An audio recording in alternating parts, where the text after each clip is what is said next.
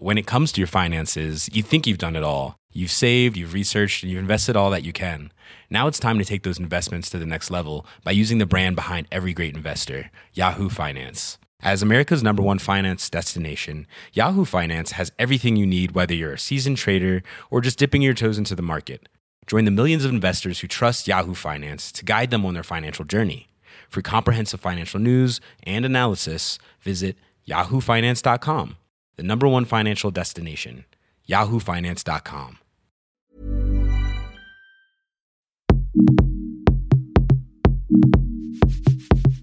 Salut cher LM Crado, c'est Alix. Comme cette douce musique te l'annonce, le LMK de cette semaine est sponsorisé. Et j'en suis ravie car c'est le distributeur de cinéma Le Pacte qui nous fait cet honneur. Et toi-même tu le sais, le cinéma, c'est ma passion. Je vais donc te parler en long, en large et en travers d'un film que j'ai adoré, qui s'appelle La fille au bracelet et qui est sorti le 12 février au cinéma. Je te laisse donc découvrir pourquoi je l'ai tant aimé dans le podcast. Merci au pacte de nous soutenir et bon épisode Propulsé par mademoiselle.com. Ah ouais ça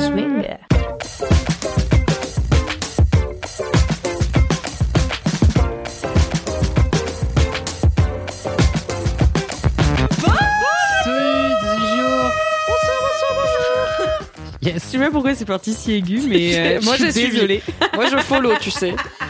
Bonsoir, bonsoir, cher LM Crado et bienvenue dans l'épisode 78 de Laisse-moi kiffer, le podcast du kiff et de la digression, la pistache des podcasts. Euh, voilà, c'est tout. Oui, C'est déjà pas mal. c'est déjà pas mal. C'est beaucoup d'adjectifs pour un seul. pour un seul podcast. Faut qu'on prépare un truc pour l'épisode 100. Ouais, je me ouais. dis, on y arrive tranquillement là, quand même, déjà 78. Ouais, Qu'est-ce qu'on pourrait faire? Ça Tous partager bon. notre groupe sanguin. Qu'est-ce qu'il a raconté D'accord. Bah, C'est 100, bizarre que ce soit ça qui l'épisode vienne. 100. Et C'est ça qui te vient à l'esprit en premier C'est- ça a été immédiat comme C'est vanne. incroyable.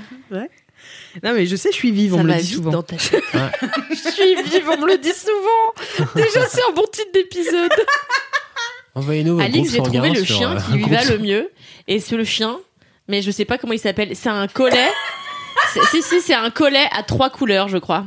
Et en fait, quand vous le voyez, il y a une photo sur Google, si vous tapez tro- collet, trois couleurs, vent, Et ben je vous le trouvez, dans vous les notes de trouvez podcast. un chien crinière dans le vent, on dirait Alix. Il a le même air heureux et les mêmes nuances dans les cheveux.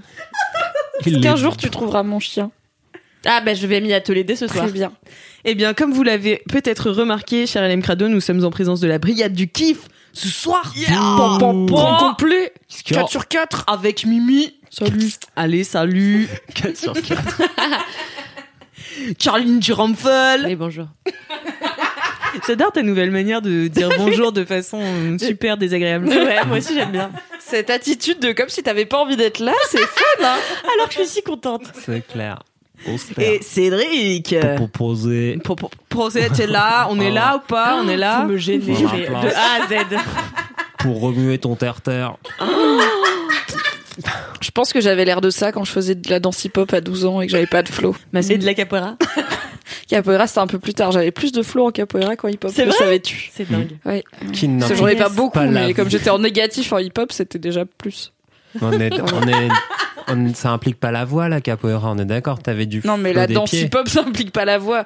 Je posais, mais un flow euh, corporel, tu vois. Exact. Rappez pas. Et il y a aussi, bien sûr, Alix Martino, comme vous avez tous Alex le remarquer. As-tu fait Voilà, des danses moi. urbaines, Alex Martino, dans ta vie?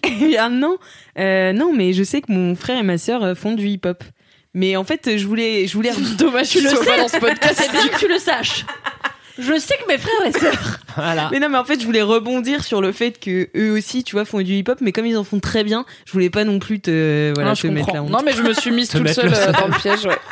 C'est clair, t'es rentré Ouais, ouais, dans ouais. le cercle avec pas Et tu assez sais de... peut-être pas danser le hip-hop, mais tu as longtemps pratiqué des danses, n'est-ce pas?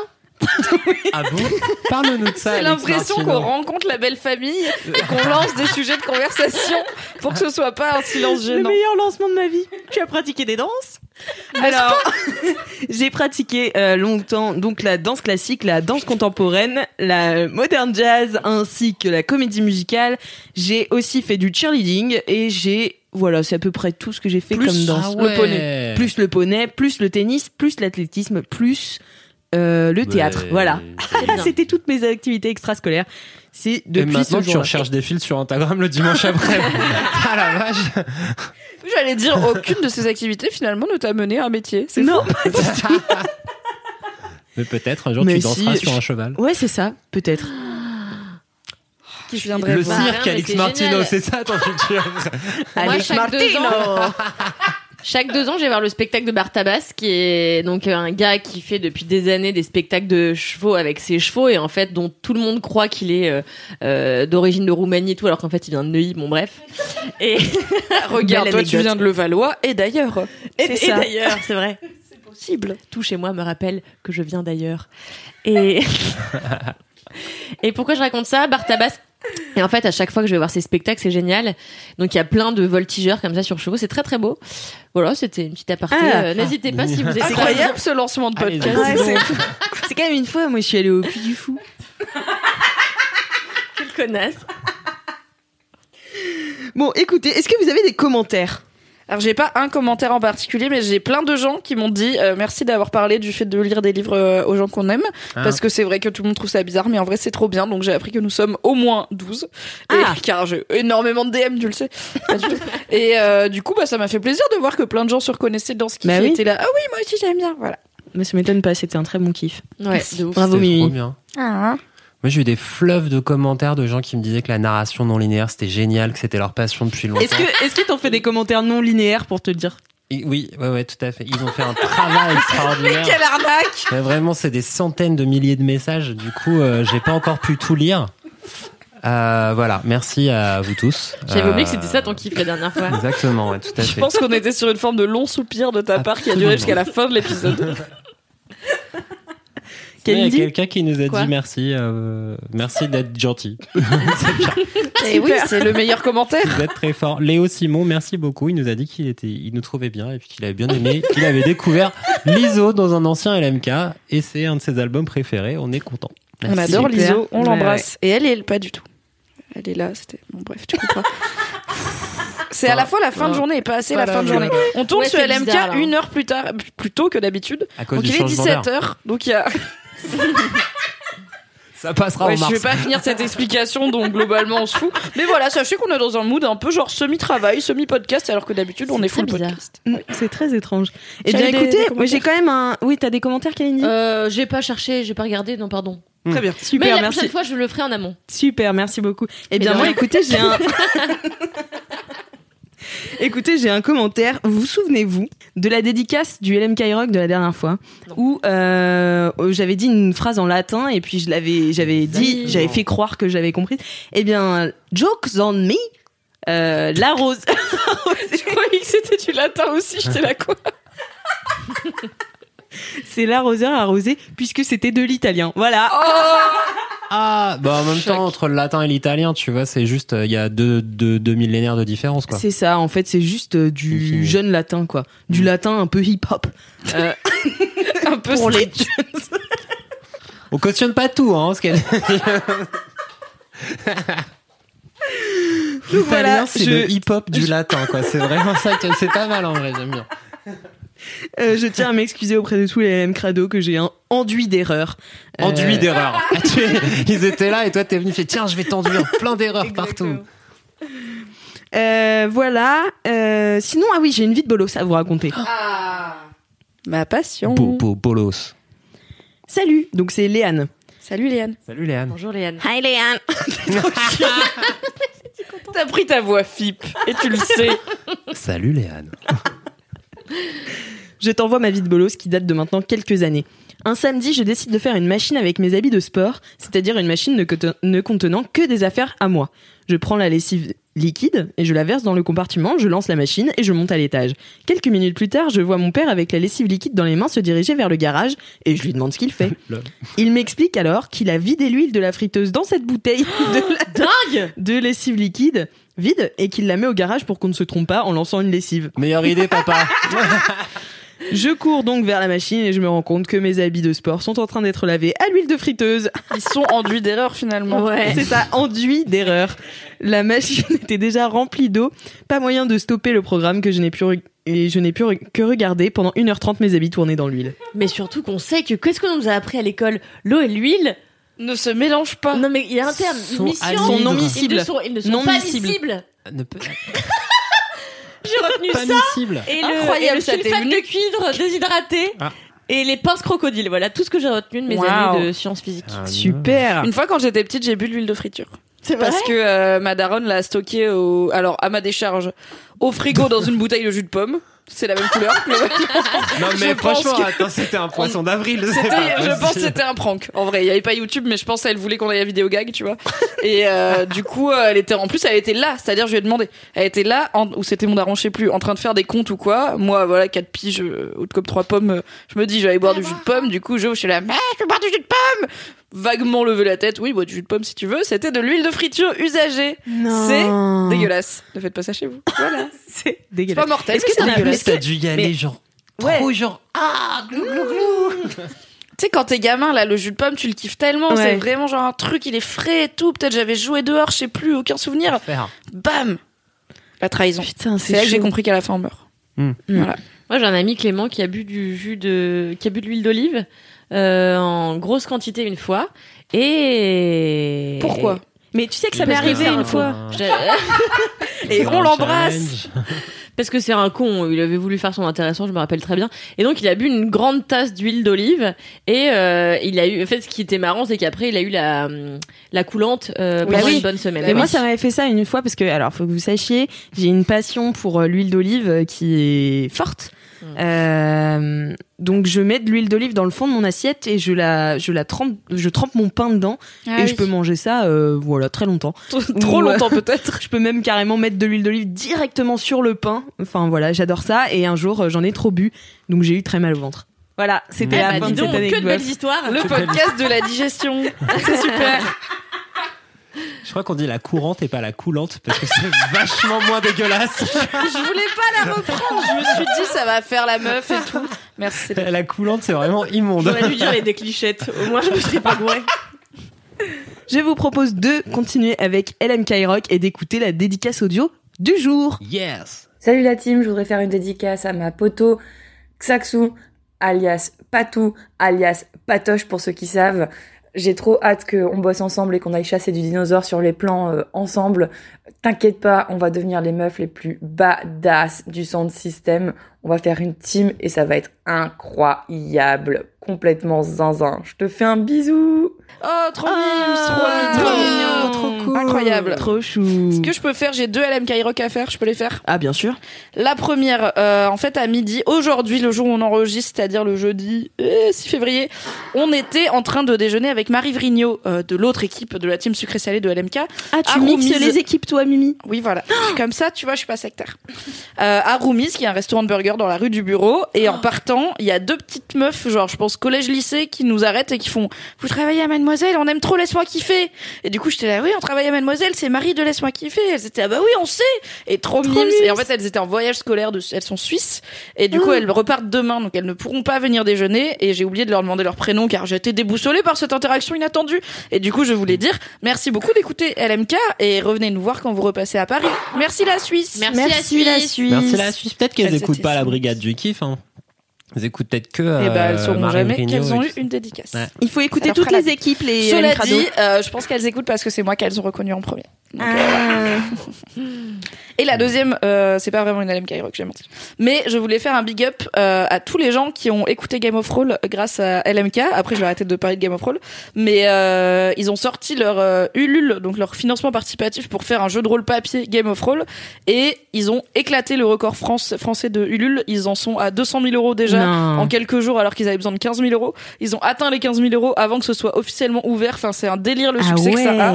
Et c'est en bonne partie parce que plein de LM Crado ont genre soutenu Game of Thrones et écouté Game of Thrones et découvert Game of Thrones. Du coup, je suis contente. La propagande a C'est fonctionné. trop bien, mais moi Putain, j'ai une c'est vraie question. bien. Quand on donne beaucoup plus d'argent que ce que les gens ont réclamé, il va où cet, cet argent? En fait, ils, à il faire permet encore de mieux. développer soit plus, soit d'en imprimer plus par exemple, soit de faire des coffrets collector, soit de faire des figurines en plus. En fait, t'as des paliers. Il faut au moins 15 000 euros pour que le projet soit financé, c'est-à-dire le livre il existe et les gens sont payés qui ont participé à l'illustration, l'écriture et tout.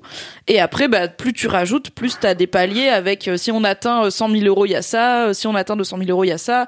Tu vois, ça peut être euh, bah, si pas on atteint du coup, ils 300. récupèrent l'argent des gens et se les mettent dans les poches, quoi. Non, mais cela dit, j'imagine qu'à la fin, euh, s'ils gagnent entre gagner 15 000 ou du coup tout va aller dans la prod et gagner euh, 400 000, bah probablement qu'ils vont gagner plus d'argent, mais en même temps, il y a plein de gens qui leur ont donné de l'argent, donc Ouais. Trop mieux. Mais je ne suis pas euh, 100% au fait de comment marche le financement participatif, donc peut-être que je dis à moitié des conneries. Je Ils ont pas. fait une Karim Debache, comme on dit dans le jargon du crowdfunding.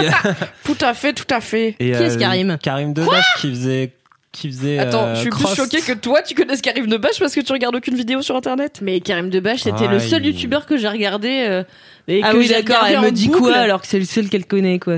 Et Et en fait, Ah, il avait une émission il y a fort longtemps sur jeuxvideo.com où il faisait des chroniques cinéma de films qui se rapprochaient ou qui traitaient de jeux vidéo, qui était très marrant. même ça, je regardais. Ouais, mais parce qu'il est fort, hein, le gars. Et après, avec son équipe, ils avaient lancé un Ulule aussi pour euh, un truc, puisqu'il était parti de jeuxvideo.com. Ils avaient lancé euh, une collecte pour euh, un crowdfunding pour récupérer des sous pour faire une deuxième saison qui allait plus loin, plus fort, plus machin. Mmh. Et pareil, il demandait, je sais plus, 40 000 balles et il a fini avec 300 ou 400 000 balles, beaucoup, beaucoup d'argent. Et donc, du coup, la saison de Chroma, donc 26 épisodes de cette série qui s'appelle Chroma, elle était complètement dingo avec de la prod dans tous les sens, des grosses lumières. Avec assez, De la euh, narration non linéaire. D'où, effectivement, encore, Eh oui. car tout se relie dans ce monde incroyable. Non-linear itineration. Voilà, c'était euh, mon, ma dédicace à LMK Rock à- aux gens qui aiment bien Game of Thrones. Yes. Bravo. Bravo, les Game of Thrones. Bravo les Game of Thrones. Avec Game of Thrones. Five Tiger. Mr. Lamb. Stop. Stop, on va pas faire un shout-out à toute l'équipe, ça va être long. gêne de A à Z chaque minute. D-A-Z. Alix enchaîne, sauve-nous s'il te plaît, c'est toi l'animatrice. C'est toi Allez, on passe au mini-kiff. Oui. Vous êtes prêts pour le jingle puisqu'il n'y a toujours pas de jingle qui m'ont été envoyés. Pitié, pitié, Ah. pitié, envoyez le jingle. Sinon, vous devez supporter nos voix et C'est nos, ça. nos mélodies approximatives. Exactement, l'adresse mail est simple. C'est laisse-moi kiffer at mademoiselle.com. Voilà. C'est une réelle. On peut pas dire que c'est ça Ouais, le jingle et que c'est bon, on l'a fait. Vous trouvez que c'était un Ouais, bon jingle oui, ça c'est pas un Allez, on jingle, fait ça. Mini kiff. Mini-kiff, mini-kiff, mini-kiff, mini-kiff.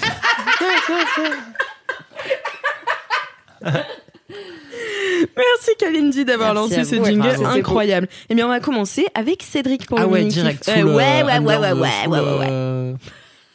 Ça fait deux ans que tu fais ce podcast, mec, sois pas intimidé, genre, c'est à moi Ok, ah, on est fait ça toujours génie gêné. D'accord, très bien. Alors, je vais vous parler de... euh, je vais vous parler d'un film, en fait. Euh, d'un film que j'ai bien aimé, qui est fort fou. con. Je comprends pas la tête d'Alix. Alix, elle a une Non. tête. Ah non, c'est un film de merde. c'est Docteur Est-ce que vous Dolittle. avez préparé un sketch C'est Docteur Dolittle On a une donne. Non, c'est pas Docteur Dolittle. Mais euh, non, c'est un film qui est sorti, je sais plus, il y a un an et demi, deux ans. C'est Nicky Larson. bah ouais. De Patrick Lachaud, là, Bah machin. ouais. En Waouh. fait, et en fait, je m'attendais pas et j'ai trop kiffé. Ah, c'est C'était complètement con. Non, mais peut-être. Alors, raconte. Du coup, c'est quoi Nicky Larson? C'est qui ce Et en fait, et donc du ça coup, Nicky Larson, évidemment, hein, c'est un kiff de Cédric, donc ça vient d'un manga euh, japonais Des enfin, d'un- années 80. qui s'appelait City Hunter, publié et qui est devenu Nicky Larson, la série animée du Club Dorothée dans les années 90, me semble-t-il, et qui passait avec toutes les grandes séries du Club Dorothée, Les Ranma 1,5, euh, Les Ken le Survivant et tout le bordel. La pension des Mimosas, c'était quoi ça? La pension des Mimosas. Personne n'a Ah, connu ouais, le c'est vidéo, bon, c'est ouais. ici, hein, tu sais. Non, en vrai, j'ai Nicky Larson. J'ai regardé à la télé, mais j'ai pas le reste. Voilà. Et en fait, Nicky Larson, c'est quand même resté, je pense, un des personnages un peu euh, iconiques du club Dorothée. Il avait ce côté un peu euh, genre euh, couillon et sérieux. Et quand il faisait un peu son beau gosse, tout ça, ça marchait assez bien. Il était quand même assez charismatique, malgré un niveau de couillonnade assez euh, assez énormissime. et donc, en fait, quand le film est sorti il y a un an et demi, j'étais là genre Hmm, vraiment, sounds like a bad idea. J'ai pas envie de voir ça et je n'y suis pas allé au cinéma. Parce que c'est un film français avec Parce des acteurs français. film français Par la bande à Fifi, c'est par comme la ça qu'il s'appelle. Philippe La bande de Lachaud, donc qui Qui fait a fait, Babysitter, ouais. Babysitter 2, euh, le- Bon, voilà, c'est déjà bien. Alibi, je trouve. Alibi.com, ouais. Alibi.com. Donc des choses, Humour potache. voilà, humour potache. Tout à fait. Mais cela dit, Nicky Larson aussi. Et du coup, en fait, c'est là où incroyablement ça marche parce que Nicky Larson, hein, quand même, si on se souvient, c'était pas non plus, on n'était pas, c'était pas les Monty Python en termes de finesse euh, et de, de- c'est pas très fin d'ailleurs les Monty Python. Oui, j'étais pareil, genre. C'est clair. Faudrait que je les revoie parce que j'ai pas souvenir de. Donc euh, ce film commence et donc il y a un petit peu genre les dix premières minutes où euh, ça se passe dans une espèce de clinique de chirurgie esthétique euh, et tout d'un coup t'as euh, Nicky Larson et Mahmoud qui sortent d'une porte et qui se bagarrent. Et euh, donc t'as pas mal de blagues un peu potaches à base de il y a un flingue qui s'envole qui tombe sur un mec qui est au milieu qui est endormi pour sa chirurgie esthétique. À un moment ils se bagarrent et puis ils mettent ils essayent tous les deux d'attraper le flingue. À la place du flingue, il y en a un des deux qui attrape la bite du mec. Donc ah, on yes, est dix premières minutes Black Beat, voilà, là, on est sur bien. ce premier. Voilà, on est aussi Beat. sur ce niveau d'humour. Après, bah, franchement, moi ça m'a, moi ça, me- moi ça me va. moi ça me fait on marrer. est toutes les trois fans de Fatal, donc on peut pas Oui, non plus oui, trop oui, faire les meufs. Quoi. Moi ça me fait marrer. Et après, en fait, dès qu'on, euh, dès euh, passé un petit peu ce premier moment, euh, n'importe quoi. Ça retourne vraiment, et c'est ça qui est assez rigolo, c'est que ça retourne vraiment à la fois dans l'univers de Nicky Larson, mais façon manga du club Dorothée des années 90 parce qu'en fait à la base c'est un truc euh, ultra sérieux euh, au Japon et tout ça. Enfin avec vraiment des grosses dramas. Arrivé en France les doubleurs ils ont fait ah, ah, on va faire des voix comme ça et on va les méchants ils vont dire qu'ils vont faire Bobo ou Nicky Larson. Et c'est devenu un truc ultra genre complètement absurde. Ah ouais. mais qui est devenu un vrai produit ultra marrant en soi. Parce que euh, les doubleurs ils faisaient n'importe quoi. Ah, c'est drôle ça. À l'époque, il y avait peu de respect de la Ah, il propriété intellectuelle. hein. C'était une grande liberté. Ah ouais, c'était ouf. Et donc c'est l'histoire de Nicky Larson qui est un ancien euh, flic qui est plus ou moins, je sais même pas, mercenaire un peu, pas mercenaire, et résout des euh, des, J'avais 8 enquêtes ans, donc me demande pas des détails. Il me regarde, genre, tu confirmes, Mimi? Ouais. Je suis là. Je me souviens qu'une meuf qui voulait Ken avait une grande, un gros marteau qu'elle sortait pour lui taper C'est dessus. Laura. Et en même temps, j'ai un peu l'impression qu'elle est de sa famille, donc je suis là, c'est chelou qu'il la harcèle sexuellement tout le temps. Mais bon, Non, donc en fait c'est 90, la, hein, c'est ouais, c'est genre la seule meuf qui veut pas Ken et elle vit avec lui et c'est Laura, c'est la petite sœur de son ancien collègue qui s'est fait buter euh, des années avant et il Ah, a juré ok. de prendre soin d'elle. Et dans l'histoire un peu de Nicky Larson, il y a quand même une sorte d'histoire d'amour entre deux, mais qui est un non-dit, tu vois. Ils se disent jamais euh, qu'ils se kiffent et donc euh, du coup, lui, il passe son temps à Zarma draguer euh, toutes les meufs de la terre entière. Zarma dragué. Mais en vrai, celle qui porte vraiment dans son cœur, c'est Laura et ainsi de suite, blabla. Et donc, en On fait, ce qui est trop marrant, c'est que dans le film, Philippe Lachaud, il reprend vraiment tout l'univers de Nicky Larson, un peu du manga, vraiment le côté sérieux, les costumes, tout ça, machin. Euh, Les relations, la relation avec Laura, et puis vraiment le côté un peu sérieux, justement, de leur histoire à eux, qui est pas clair, euh, qui a un gros non-dit. Et en même temps, il reprend tout le côté ultra loufoque, pété de, de ce que le Club Dorothée en avait fait, de ce que les doubleurs en avaient fait. Et c'est en vrai une ode à tout, Node une ode, une ode, O-D-E, Oh X, ouais. euh, à tout l'univers en fait du club d'eau de l'époque. T'as Doro- Club d'eau. du club d'eau. Et t'as Dorothée qui joue dans une est en scène. spirale devant le kiff de Cédric. T'as une scène avec Dorothée. T'as plein de références à la con justement à tous les euh, autres dessins animés qui passaient à l'époque. Genre à un moment il est dans un bar, il appelle la serveuse, il dit Ranma un demi s'il te plaît. C'est complètement con. Mais en fait tous ces petits comprends trucs là comme ils sont Parce qu'il y a un autre anime Ranma un japonais qui s'appelle Ranma un demi, où c'est est un en mec train de peut- et du ressortir coup, en manga. Ah, Ranma un demi. Tu l'as Qui D'accord. commande un demi. Ouais, je l'ai, Elle s'appelle est. Tu- Ranma un demi. Tu l'as Ouais. On l'a. On l'a. Tout le monde l'a. Yes. Mais Donc- attends, ouais, j'ai juste une question. Pourquoi ça s'appelle le club Dorothée? Bah, parce que c'était Dorothée qui animait le truc et donc c'était devenu le club Dorothée. Mais qui animait quoi? C'est pas juste des dessins animés? Non, t'avais aussi euh, les moments les plus gênants de l'histoire de la télévision française euh, quand Dorothée, Ariane et euh, Corbier, Patrick, enfin les trois euh, gars euh, faisaient des jeux et parlaient avec les enfants. Dorothée elle faisait des chansons en fait le mercredi après. T'avais un gros live euh, au- à leur studio dans le 93 là. Où ils invitaient, euh, je sais pas, genre 300 mômes, euh, et t'avais un espèce de petit show à l'américaine en mode télévisé et tout. T'avais t'es amoureux d'elle ou pas, toi aussi Non, j'étais amoureux de Anne, qui chantait la chanson de Oliver et compagnie. Vous avez toute la rêve. Alors là, Pas du tout. Oliver, Oliver, tu n'as pas peur. Les, les embruches et les embrouilles, tu les connais par cœur. Voilà. Ah. Mm. Elle a disparu complètement du, Ah. disparu du, du monde médiatique il y a fort longtemps. Est-ce qu'un jour t'auras un kiff d'après 2000 Bah attends, en la a dernière déjà fois j'ai c'est clair. Ah oui. Bah, en vrai, Nicky Larson, c'est après 2000. Le, Le film, est donc oui. sorti il y a un an et demi. On aurait quand même longtemps parlé du club Dorothée. du coup. Oui. Mais du coup, c'est vrai que c'est un peu, euh, ça fait un peu partie du film, le côté très couillon, loufoque du machin. Et je trouve qu'en fait, ce qui est intéressant dedans, c'est que en partant d'un truc japonais inadaptable en France, il l'a adapté à la façon dont des doubleurs l'avaient adapté il y a 20 ans. Ah oui, donc et c'est qu'en malin. fait, il en fait un truc ultra bien. C'est-à-dire qu'en vrai, ce film-là, si t'aimais Nicky Larson, le dessin animé, tu peux, enfin vraiment, c'est la même chose en film. C'est que ça respecte tous les codes. Il le fait, je pense, avec un vrai amour en plus du, du film originel. Il termine même le film sur la même petite musique qui est à la fin de chacun des épisodes de Nicky Larson. Et il y a des moments, il y a quelques petites scènes là euh, qui sont assez intéressantes en termes d'action, parce que c'est vraiment pour le coup assez bien filmé. Et t'as un espèce de morceau de bravoure au milieu du film, en bagarre en, en caméra subjective, avec euh, c'est dans une euh, casse et t'as un gros aimant, sais le truc qui aspire les voitures, qui les voitures, qui est là. Et donc t'as tous les mecs qui sont là en train de se bagarrer avec des tuyaux euh, en plomb, des pistolets, tout ça. Et donc euh, c'est un gros plan séquence qui doit durer 5-6 minutes. Enfin un faux plan séquence, t'as tout- toutes les deux minutes là, il, il appuie. La caméra elle descend pour que le mec appuie sur le bouton de l'aimant et c'est un faux cut en fait bref Hmm. mais du coup, tout ce truc-là, filmé en caméra subjective avec la bagarre, les bastons, les gars qui s'envolent, un gars qui se fait attacher par sa ceinture euh, à l'aimant qui tourne, c'est oufissime en termes de mise en scène, c'est trop cool, ça marche trop bien. Et au milieu de tout ça, c'est, enfin, c'est vraiment, c'est super cool, c'est trop rigolo. Et t'as plein de petits Easter eggs comme ça par-ci par-là qui sont, qui sont vraiment rigolos. Hmm. Et c'est fort chouette, voilà. Bah, merci, je ne m'y attendais pas, je me suis fait prendre euh, dans le truc. Et t'as des éléments trop couillons. T'as Didier Bourdon qui joue dans le film, un des inconnus.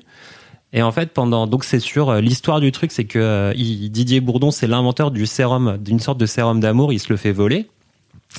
Mais avant de, le se, de se le faire voler, il avait testé sur Nicky Larson pour lui prouver que ça marchait. Pendant tout le film, en fait, Nicky Larson, il envoie des espèces de textos amoureux à Didier Bourdon parce que genre il est amoureux de lui. Et il y a des scènes trop gênantes à la fin quand Laura elle regarde genre sur le téléphone de Nicky Larson. Il voit que, elle voit qu'il lui a envoyé des photos de lui, genre en train de, de, de se muscler et de faire des trucs en mode vraiment les vieilles photos Tinder un peu honteuses. Et là genre what, pourquoi the fuck? Et t'as plein de blagues comme ça qui marchent très bien. Et t'as pas mal de blagues aussi sur des enfants qui tombent, qui se font mal et tout. C'est toujours marrant les enfants qui se font mal. Donc Seul parent de ce toujours très podcast. rigolo. Ça j'aime bien. Voilà, il y a des enfants qui tombent. j'aime bien. Non, mais en vrai, c'est cool. euh, je fais un peu ma râleuse, mais déjà, je l'ai pas vu, donc euh, j'ai pas d'avis. Et euh, je pense, enfin, je suis assez contente pour Philippe Lachaud qu'il ait fait ça parce que je sais pas, il, dans toute la promo et tout, il respirait le kiff et la bonne humeur. Tu sens que c'est un rêve de gosse. Il l'a adapté. Il me semble que le mec qui a créé le Nicky Larson au Japon était content du film aussi. Mm. Donc, bah, au final, les rageux vont rager, mais ça a l'air de plaire aux principaux intéressés, c'est-à-dire les gens qui ont créé la, le, le personnage. Et bah, c'est cool que pour les gens qui ont grandi avec Nicky Larson, ce soit une bonne adaptation. Mm, mm. Je sais qu'on n'a pas, on croule pas sous les bonnes adaptations de trucs de notre enfance, donc euh, Non, c'est clair. Mais je pense qu'en plus, c'est même plutôt une bonne comédie, quoi. C'est-à-dire, même sans connaître forcément Nicky Larson, je pense que Ah tu oui, passes tu à côté de plein de vannes. peux... Ouais, mais c'est vraiment très con. Le personnage, il est assez évident et ça marche vraiment très bien. Moi, ça fait longtemps Pas besoin d'avoir une backstory, euh, Ouais. du lore, tu vois. Genre, mais alors qui est vraiment cet homme c'est bon. Ouais. Si ça commence avec une blague de bite, à mon avis, tu peux rentrer dedans. tu vois. Ouais, bah, je sais pas, Ranma un demi, tu vois, je sais pas ce que c'est, tu vois. Oui, mais en fait, tu vas t'en rates quelques-unes, mais euh, enfin, pour le coup, je m'étais pas marré autant devant un film depuis un moment. Ah Donc, ouais? Plutôt. Ah ouais, je me, ça m'a, c'était vraiment un gros, euh, un bon kiff. Ah, bah, écoute. Ouais. Voilà. Merci Hein, beaucoup, Cédric, Je vous en pour ce prie. mini-kiff. Très Mimi, C'est à moi. it's your mini-kiff. Du coup, euh, mon mini kiff, c'est un jeu de société, car finalement, je crois que j'ai jamais parlé de jeu de société, et je me suis dit que j'allais parler de un de mes jeux de société préférés. Comme ça, je vais pas m'engager sur mon jeu de société Ah, préféré. c'est Le Milborn. Regarde, Cédric, il est là. Vas-y, vas-y, c'est lequel Trop Vas-y, c'est clair. Vas-y, vas-y. C'est un jeu assez connu pour qui aime bien les jeux de société un peu euh, modernes qui s'appelle Concept et euh, qui a été sacré euh, jeu de l'année en 2014 euh, Oh au festival des jeux de société de Cannes qui a lieu tous les ans. Alors j'ai noté, euh, il a ah oui, il a été euh, créé par un mathématicien, mais vous-même vous savez, je suis nul en maths, donc c'est pas un jeu avec des additions. Ok, ça va. Et euh, édité chez Repos Productions que j'aime bien parce que j'ai un pote qui travaillait là-bas et du coup je me suis dit que j'allais name dropper. Voilà. Et du coup concept, le concept n'est-ce pas, c'est que il faut faire deviner quelque chose, mais sans parler. Et en fait, pour faire deviner quelque chose, on a une planche avec 120 symboles et une grille de lecture des symboles. Par exemple, chaque symbole va avoir plusieurs niveaux de lecture. Si tu veux faire de et t'as des pions à poser. Et en fait, tu dis rien et juste tu poses tes pions et les gens doivent associer les significations des symboles pour finir par comprendre ce que tu veux dire. C'est apprendre le un- chinois en fait. C'est un peu, c'est inspiré par l'alphabet maya apparemment. Ah. Par exemple, si tu veux faire deviner une vache, c'est très simple. Tu poses un pion sur le symbole animal, un sur, euh, par exemple, un, li- un liquide, un sur une bouche qui Liquide mange et un sur euh, du blanc.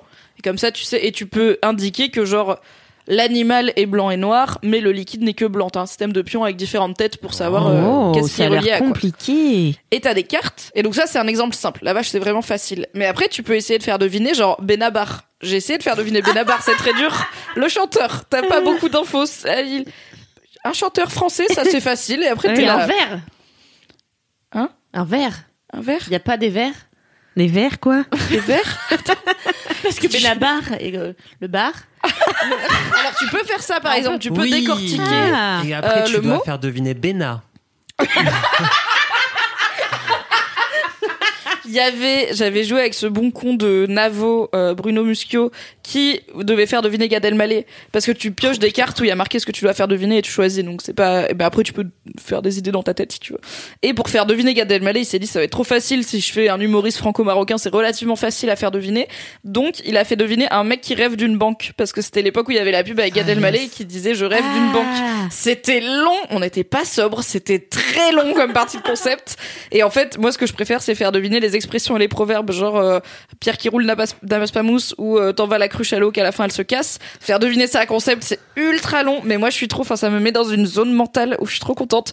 Genre, je suis là, ok, je regarde le plateau, j'ai l'impression d'être dans Matrix, genre, il y a plein de trucs dans ma tête, genre, piou, piou, piou. et après, je pose mes pions, et en fait, il y en a qui mettent longtemps, genre, ils posent un pion, après l'autre, ils attendent que parce que du coup tout le monde joue ensemble. Enfin, tu peux faire en one to one, mais c'est un peu chiant. Mm. L'idée c'est plutôt que t'es quatre ou cinq et t'en as un qui fait deviner et tous les autres ils, ils réfléchissent ensemble à qu'est-ce que c'est.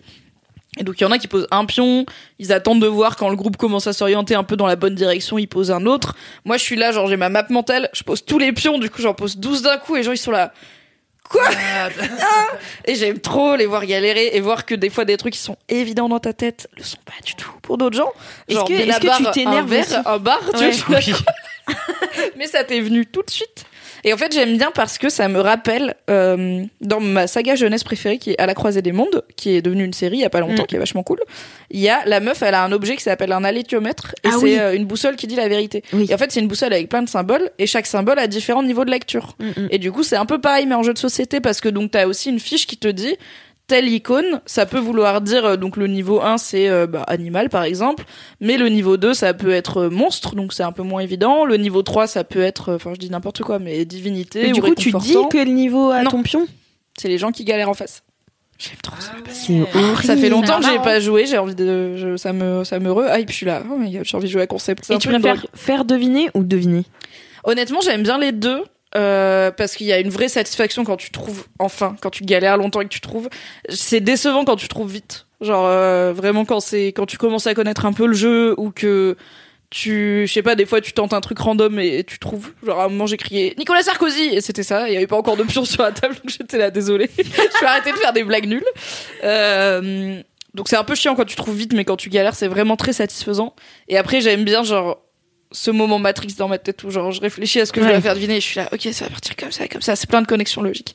Et j'aime bien ce que ça fait à mon cerveau.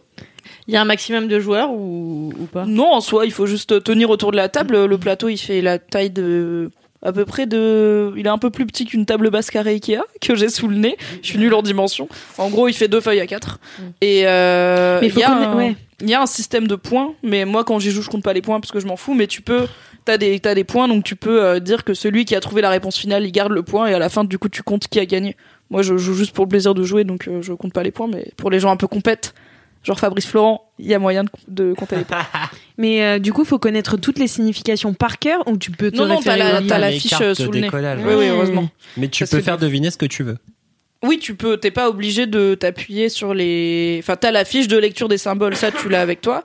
Et après, t'as des cartes qui te suggèrent. Il y a trois niveaux. Il y a genre qui te suggère un truc facile, un genre vache, un truc moyen, genre Benabar, et un truc difficile, genre euh, t'en vas la cruche à l'eau qu'à la fin elle se casse. Et tu choisis dans ta tête. Et du coup, bah tu. Mais après, tu peux. Je peux faire deviner Alex Martino si je joue avec des gens qui connaissent Alex Martino. C'est très marrant d'ailleurs. Comme tout le monde connaît Alex Martino. Maintenant, oui. je pourrais faire deviner Alex Martino à n'importe qui. C'est trop bien. Et en vrai, j'ai grave envie d'essayer, même si j'ai peur que ça me fasse mal à la tête, parce que déjà, le il ou elle, ça me fait mal à la tête parfois. C'est quoi le Ilouel tu connais pas les il ou elle? Mais non. Bah, Bah, sinon, je te demanderais pas. Euh, Il ou elle. Euh, Ilouel. Il ou elle, c'était le jeu. Il ou elle, c'était le jeu auquel on jouait avec mon frère quand on était petit dans la voiture. Ou euh, Eh ben, c'est plus clair. Mais comme on n'était pas là, on connaît pas Alex Martino.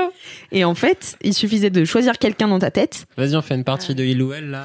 Tu choisis quelqu'un ou quoi? Alors, vas-y, je choisis quelqu'un dans ma tête. Et en fait, la première question, c'est vous me demandez il ou elle. Je vous réponds il ou elle. Et après, Ah, vous me posez bah, des je- questions. Et je, Je connais je peux jeu, vous répondre que par oui ou non. Ah, c'est d'accord. Moi, je demande d'abord est-ce que j'existe ou pas? Hmm. Parce que après, c'est non, c'est trop dans ma tête. Ouais, voilà, c'est ça. Il ou elle Elle. C'est Alex Bah, c'est Martino. le principe de. Non, c'est Kalindi. C'est Non. Kalindi là, vous n'avez pas le droit, pièce. vous êtes éliminé normalement si vous faites des guesses Ah. comme ça. euh. C'est Ah, le mais- principe de l'invité mystère euh, des grosses têtes. Pourquoi on a que des rêves de vieux dans ce podcast, Putain, putain mais on revient tout le temps à Chantal là-dessous, quoi. Il y a plein de jeunes, euh, Mimi. Il y a Jérémy Ferrari. Ariel Dombal. Oh, Parle pas de ça. Objectivement, Ah, les vieux, ça va, c'est dans ta famille, Mimi. hein elle est pas vieille, Ariel. Elle a Elle est 66 très ans bien pour hein. son âge. Bah, c'est... L'âge, c'est dans la tête. Eh ben, rappelle-toi de ça la prochaine fois que tu me diras que j'ai 48 ans. Ra- ah, Rappelons-le qu'Ariel Dombal est la cousine de Mimi. De euh, loin. De oui, loin. Et en fait. Je euh, pense que Kalindi et toi l'avez beaucoup plus côtoyé au festival Gérard- de Gérardmer dont vous Ah bah. revenez que moi dans l'intégralité de ma vie car je ne l'ai jamais vue.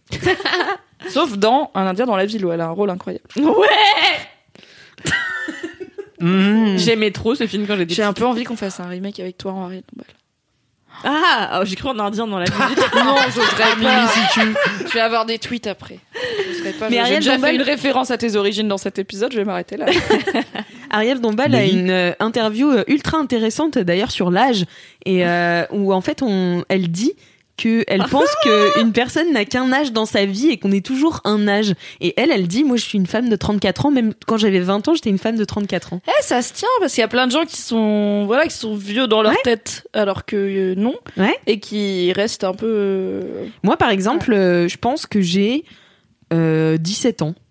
Voilà. J'aime bien parce que tu le dis assise par terre avec ton jean troué et tes baskets, c'est very genre ouais, j'ai 17 ans. Du coup, légalement, tu ne peux pas boire d'alcool. Ce qu'on arrondit à 18. On a rendu à 18. Mais non, parce que j'aimais bien en fait ce danger de pas pouvoir. 17 et demi. Bon, alors du coup, ça fait une belle transition tout ça vers le mini kiff de Parce qu'en fait, j'aimais pas mon mini kiff. Bah, Donc, j'ai compris, t'as essayé de le changer quatre fois. Et du coup, ça me permet de parler de l'autre kiff que tu m'avais interdit d'en parler. Ah, c'est parfait. Euh, Mon mini kiff, Heureusement qu'on a une animatrice pour ce podcast. mon mini kiff, c'est le compte Instagram d'Ariel Dombal. J'adore, trop bien. C'est la meilleure chose. Pourquoi euh, C'est mon kiff. Parce que Attends, comment Est-ce que c'est toi qui m'as guidé vers Ariel Dombal juste pour pouvoir avoir une transition vers le kiff que Alix voulait pas? Putain, C'est mais vraiment une- mentaliste. Ah, c'est clair, c'est un génie du mal. Fabien, on les calme. C'est le seul nom de mentaliste que tu connais. Non, il y a l'autre connard de, mentaliste. Euh, que- de- de- de- de- voilà, bon. Et euh, ce week-end, avec euh, Alix, nous étions à Gérardmer, au Festival du film fantastique, où je suis chaque année, euh, qui est génial. Et cette année, euh, Ariel Dombal faisait partie du jury. Avec plein d'autres jeunes personnes, euh, super sympas. Euh, voilà. Et- Tu les as pas rencontrés, c'était ton je rêve de dit, je rencontrer. t'ai dit, je t'ai dit que Flavien Berger m'a regardé, il m'a souri. Alix a dit que je suis érotomane, mais moi je pense qu'il est tombé amoureux de moi. Bref, il y avait Ariel Dombal. Et en fait, on est allé euh, le samedi soir à Gérardmer. Il y a une, une tradition que je connaissais pas, qui est la nuit décalée, où en fait, ça se passe dans le grand cinéma euh, de Gérardmer, là où se passe euh, le- les- la plupart des projections. Et en fait, euh, ils projettent trois ou quatre films euh, Toute plus la ou nuit. moins vieux, toute la nuit, avec des animations. euh, Enfin, c'est un peu débile du cul, quoi, le concept. Et là, Est-ce que tu connaissais pas cette tradition parce qu'avant t'étais avec les VIP en train de boire du champagne et que là t'étais avec le peuple de Gérard Bah c'est un peu ça, ouais.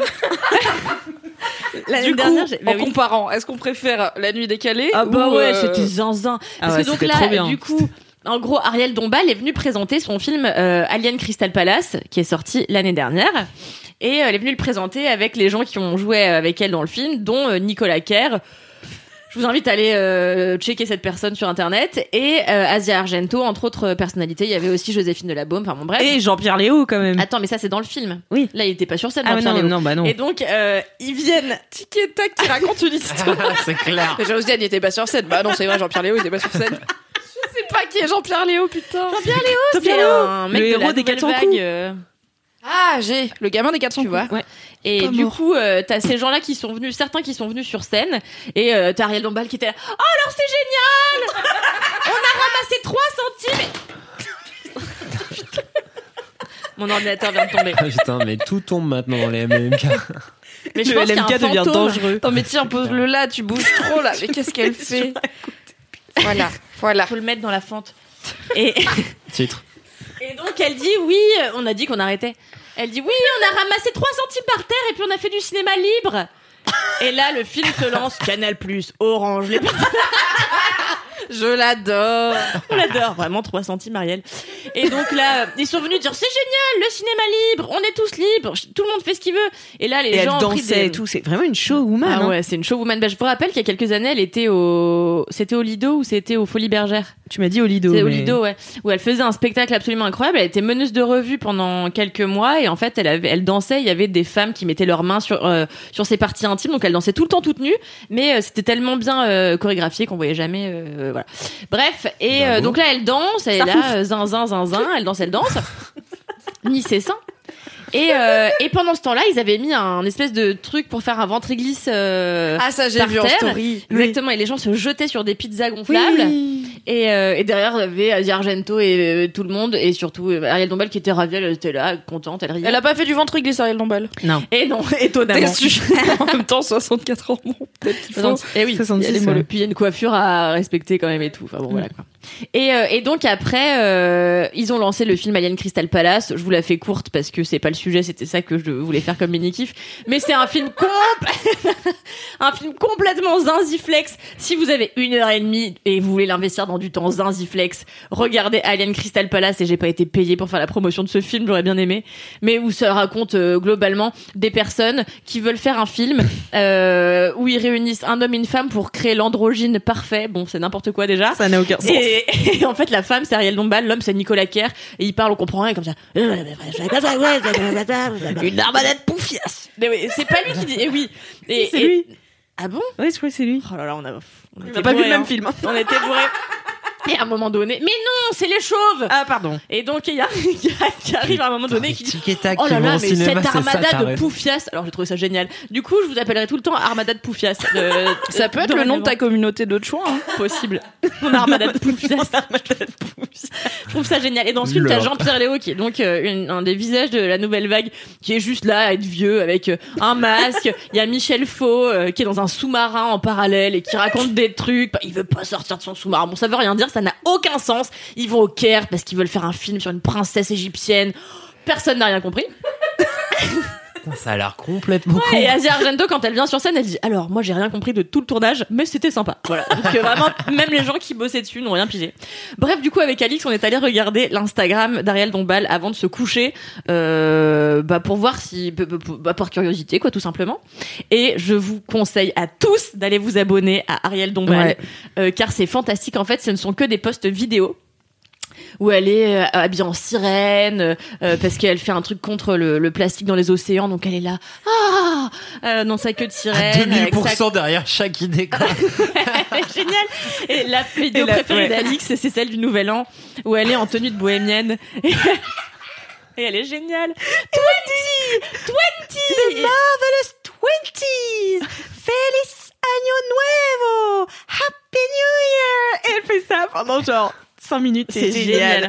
Parfois, elle est euh, comme ça, elle est, elle est dans un train, elle pose sa tête contre une vitre et puis elle parle. C'est juste sa voix off et tout. Enfin, c'est du génie atomique. Ah ouais, non, c'est vraiment la meilleure chose. C'est génial parce qu'elle est full premier Doug ou en tout cas elle fait semblant de faire des trucs au premier Doug donc ça rend le truc encore plus comique et puis euh, et puis elle est créative quoi on l'adore voilà donc euh, c'est mon petit kiff du moment mon, mon vrai mini kiff c'est Alien Crystal Palace le film Ah, la meuf, elle s'aborde le, le podcast, quoi.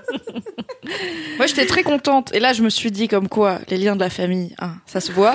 Parce que j'ai vu qu'elle avait donné une interview à l'occasion de sa présence au jury de Gérard Armé en disant qu'elle aime pas les films d'horreur et que son programme, du coup, pour Gérard Armé, son plan d'action, c'était de se cacher les yeux quand c'était trop moche parce qu'elle voulait pas avoir des images moches en tête. Et elle est jury d'un truc de film d'horreur. Et Je vraiment, l'adore. j'étais là, je fais pareil, meuf, mais je suis pas jury à Gérard Armé. ouais, ouais, on l'adore C'était, c'était ma technique aussi euh, quand on est allé voir un film qui s'appelle The Vigil. ouais. Et, euh, et en fait, euh, on n'était pas à côté avec Kalindi et Kalindi était derrière moi. Et moi, bon, je suis ultra sensible aux films d'horreur et donc je sursaute de façon très forte quoi. de façon sursautante De, faire- de façon sursautante. Alors quand je suis à côté de Kalindi, je m'en fous, elle se fout de ma gueule. Bon bah voilà. Là j'étais à côté de gens dont je ne connaissais pas la personne quoi. Et euh, Peut-être toujours Flavien plus Berger. de cours de français dans ce podcast Et donc je me suis dit bon il faut pas trop que j'ai honte tu vois pas trop que je sursaute donc dès que j'entendais un jumpscare arriver je fermais les yeux et Kalindi m'a dit t'as pas eu l'air d'avoir trop peur? Mais en fait c'est parce que je fermais les yeux J'étais en méditation. la moitié du film voilà parce que je savais qu'il y avait des trucs horribles Eh ben, Ariel Dombal, toi, moi, même combat finalement. Mais qu'allais-tu faire dans un festival de films d'horreur mais Alex en fait c'est pas que j'aime pas ça parce que j'aime bien mais c'est juste je suis ultra sensible donc ça me tend euh, fort tu vois Mais du coup, t'aimes genre les scènes d'exposition, mais pas. Non, mais il y a des films d'horreur, des- ils sont Ouais. bien, mais le jumpscare, il- tu le vis pas bien quand même, donc Ouais. c'est. Même pour quelqu'un qui est coutumier du film d'horreur, en vrai, le jumpscare, c'est jamais. Enfin, même moi qui en regarde tout le temps, je suis tout le temps là, putain, c'est désagréable. Enfin, le sursaut, ça fonctionne sur tout le monde, quoi, tu tout, vois. Quand il y a pas de jumpscare, c'est ça va mieux déjà. Ouais. oui quand il y a pas de jumpscare moi le gore me dérange pas du tout euh, le Oh, c'est le meilleur truc. J'ai appris par exemple que Mimi avait vu tous les sauts euh, tout à l'heure. Oh, J'étais choquée. Alors, j'ai un peu menti, j'en ai vu 6, je crois. T'es allé Bah, jusqu'au sur les meilleur. 8, c'est déjà pas mal, hein. Oui, c'est déjà beaucoup. Mais finalement, tu vois, à Gérard Armé, on a vu qu'un film avec des jumpscares parce que les autres. euh, que Oui, bah, c'est film fantastique en plus, donc Ouais, c'est pas que ça. des trucs euh, d'horreur. Ouais. Ouais, c'est ça. Non, mais vraiment, regardez Alien Crystal Palace, euh, c'est vraiment très très marrant. Ouais, et en plus, oui. Il y a des scènes à moitié pornographiques où Ariel Dombal roule des pelles à des meufs en leur touchant le cul. Bon, bref, c'est ça sort de nulle part. Après, ils prennent du cristal, ils le jettent. Et puis parfois, t'as des gens qui se rendent. Enfin, le film est drôle parce qu'il sait ce qu'il est. euh, et donc, t'as juste des moments où t'as un gars qui est là qui dit Mais qui sont ces gens? Mais on ne comprend rien. Ouais, c'est marrant. Voilà, c'est du génie. Oui, oui, c'est assez méta aussi comme cinéma, on adore. Euh, merci beaucoup, Kalindi, pour ce mini kiff. Totalement validé par la prod de Totalement validé par la production de mais c'était l'Instagram de Ariel Dombal. Oui, bien sûr. On a parlé trois secondes. Eh bien, moi, je vais vous parler euh, de mon mini kiff qui est ma nouvelle couleur de cheveux. Ah Yes Voilà. Donc, euh, pas plus tard que la semaine dernière, Lucie m'a fait un aîné. Donc, euh, c'était la première fois que j'en faisais un, puisque je me suis toujours décoloré les cheveux, et c'est la première fois que je deviens plus foncé. Donc, en fait, j'ai les cheveux maintenant au burn, à peu près. Oh, on dit Auburn, on dit pas Auburn Auburn. Au burn. Auburn, c'est. euh, ouais. Je me suis fait les cheveux Auburn, c'est un autre délire. ouais. Euh, donc voilà, donc euh, Ah, la- c'est- Le aîné. Donc Lucie m'a appliqué du henné. J'avais très peur car vous le savez peut-être, vous l'avez peut-être lu sur mademoiselle.com. La dernière fois que je me suis fait un balayage, une coloration, que j'ai changé un truc à mes cheveux, c'était une catastrophe. Voilà, j'avais fait, euh, je ressemblais à un tigre. euh, vraiment, ça. J'étais allée chez une coiffeuse. Euh, qui me prenait 50 euros et j'avais payé en ligne donc je pouvais pas me barrer. Et, euh, et elle m'avait fait euh, du- un balayage mais vraiment très très Très très, 2004, mal fait. très 2004 Qu'est-ce Et- qu'il y a chez Mammouth? Quoi? Euh, Caissière chez Mammouth? Oui exactement caissière chez Mammouth? Vraiment cette référence vieille sur non, une mais ouais, de, croire une chaîne vraiment, de du supermarché qui n'existe plus. c'est les Ça inconnus. n'existe plus Ça n'existe plus depuis très longtemps. C'est un sketch des inconnus, euh, Voilà. voilà. Donc, Voilà, les vieilles rêves encore. donc voilà et euh, Et donc, euh, et donc c'était la première fois donc euh, que je me fonçais les cheveux après cette euh, après cette mésaventure. C'était quand cette expérience euh, C'était en mai dernier. Alors c'était une belle histoire parce que Oh. c'était juste avant le festival de Cannes où j'étais censée y aller. Et euh, donc Allez d'ailleurs, hein. oui, Ah oui. j'étais- censée y aller euh, genre juste après et en fait je me suis en me disant ça va être super beau, euh, je vais être magnifique sur le tapis rouge, enfin voilà. Ça fait festival en même temps. Ça fait très festival, Oh. tu vois. Et du coup, euh, ça m'avait complètement raté et j'avais appelé ma mère en pleurant qui m'a payé un deuxième coiffeur pour me recolorer les cheveux en brun par-dessus un petit peu, euh, tout en laissant quelques mèches. Ah, il y avait rien à sauver. Ah non, il y avait rien à Ah ouais. sauver, non non. Ah, Enfin, le, le, le, le bas de mes cheveux un petit peu, les longueurs ça allait, ouais. mais vraiment le dessus c'était atroce. Le coiffeur il m'a regardé, il a fait je suis désolé que ça vous Ah, le coiffeur, il s'est excusé à la fin. Ah non, mais c'était un autre. Ah, non, mais je suis pas retournée chez la coiffeuse. Désolé non. pour les autres coiffeurs qui font n'importe quoi. Voilà, c'est ça. Et euh, Tu lui as dit à la coiffeuse ou pas? Non, pas du tout. Je suis partie en disant merci beaucoup, c'est magnifique. J'avais envie de pleurer, puis j'étais là. Merci, c'est gentil. Mais en fait, je sais pas, tu vois, tu- t'as déjà, t'as déjà une coiffure de merde. Est-ce que tu veux vraiment t'embrouiller avec quelqu'un? Je comprends. hein. Non, t'es juste triste à ce moment-là, tu vois. Et euh, donc voilà, je suis rentrée, j'ai pleuré un coup. Euh, j'ai appelé ma mère et elle m'a payé le coiffeur. Et finalement, je suis allée à Cannes et j'ai plutôt des belles photos sur le tapis rouge où j'ai juste mes cheveux normaux puisque je n'ai presque plus de balayage. Et donc là, bah voilà, je suis un, un d'un roux euh, brun, enfin voilà, au burn. C'est intense, hein. Ouais, C'est et euh, c'est quoi. Profond. c'est ouais, c'est top. C'est Écoutez, je trouve ça et métallique à la fois. Absolument. Ouais, commentaire audio de Kalindi Rumpel. absolument. On dirait des braises qui coulent comme ça de ta chevelure. La coulante. Coulante de braise.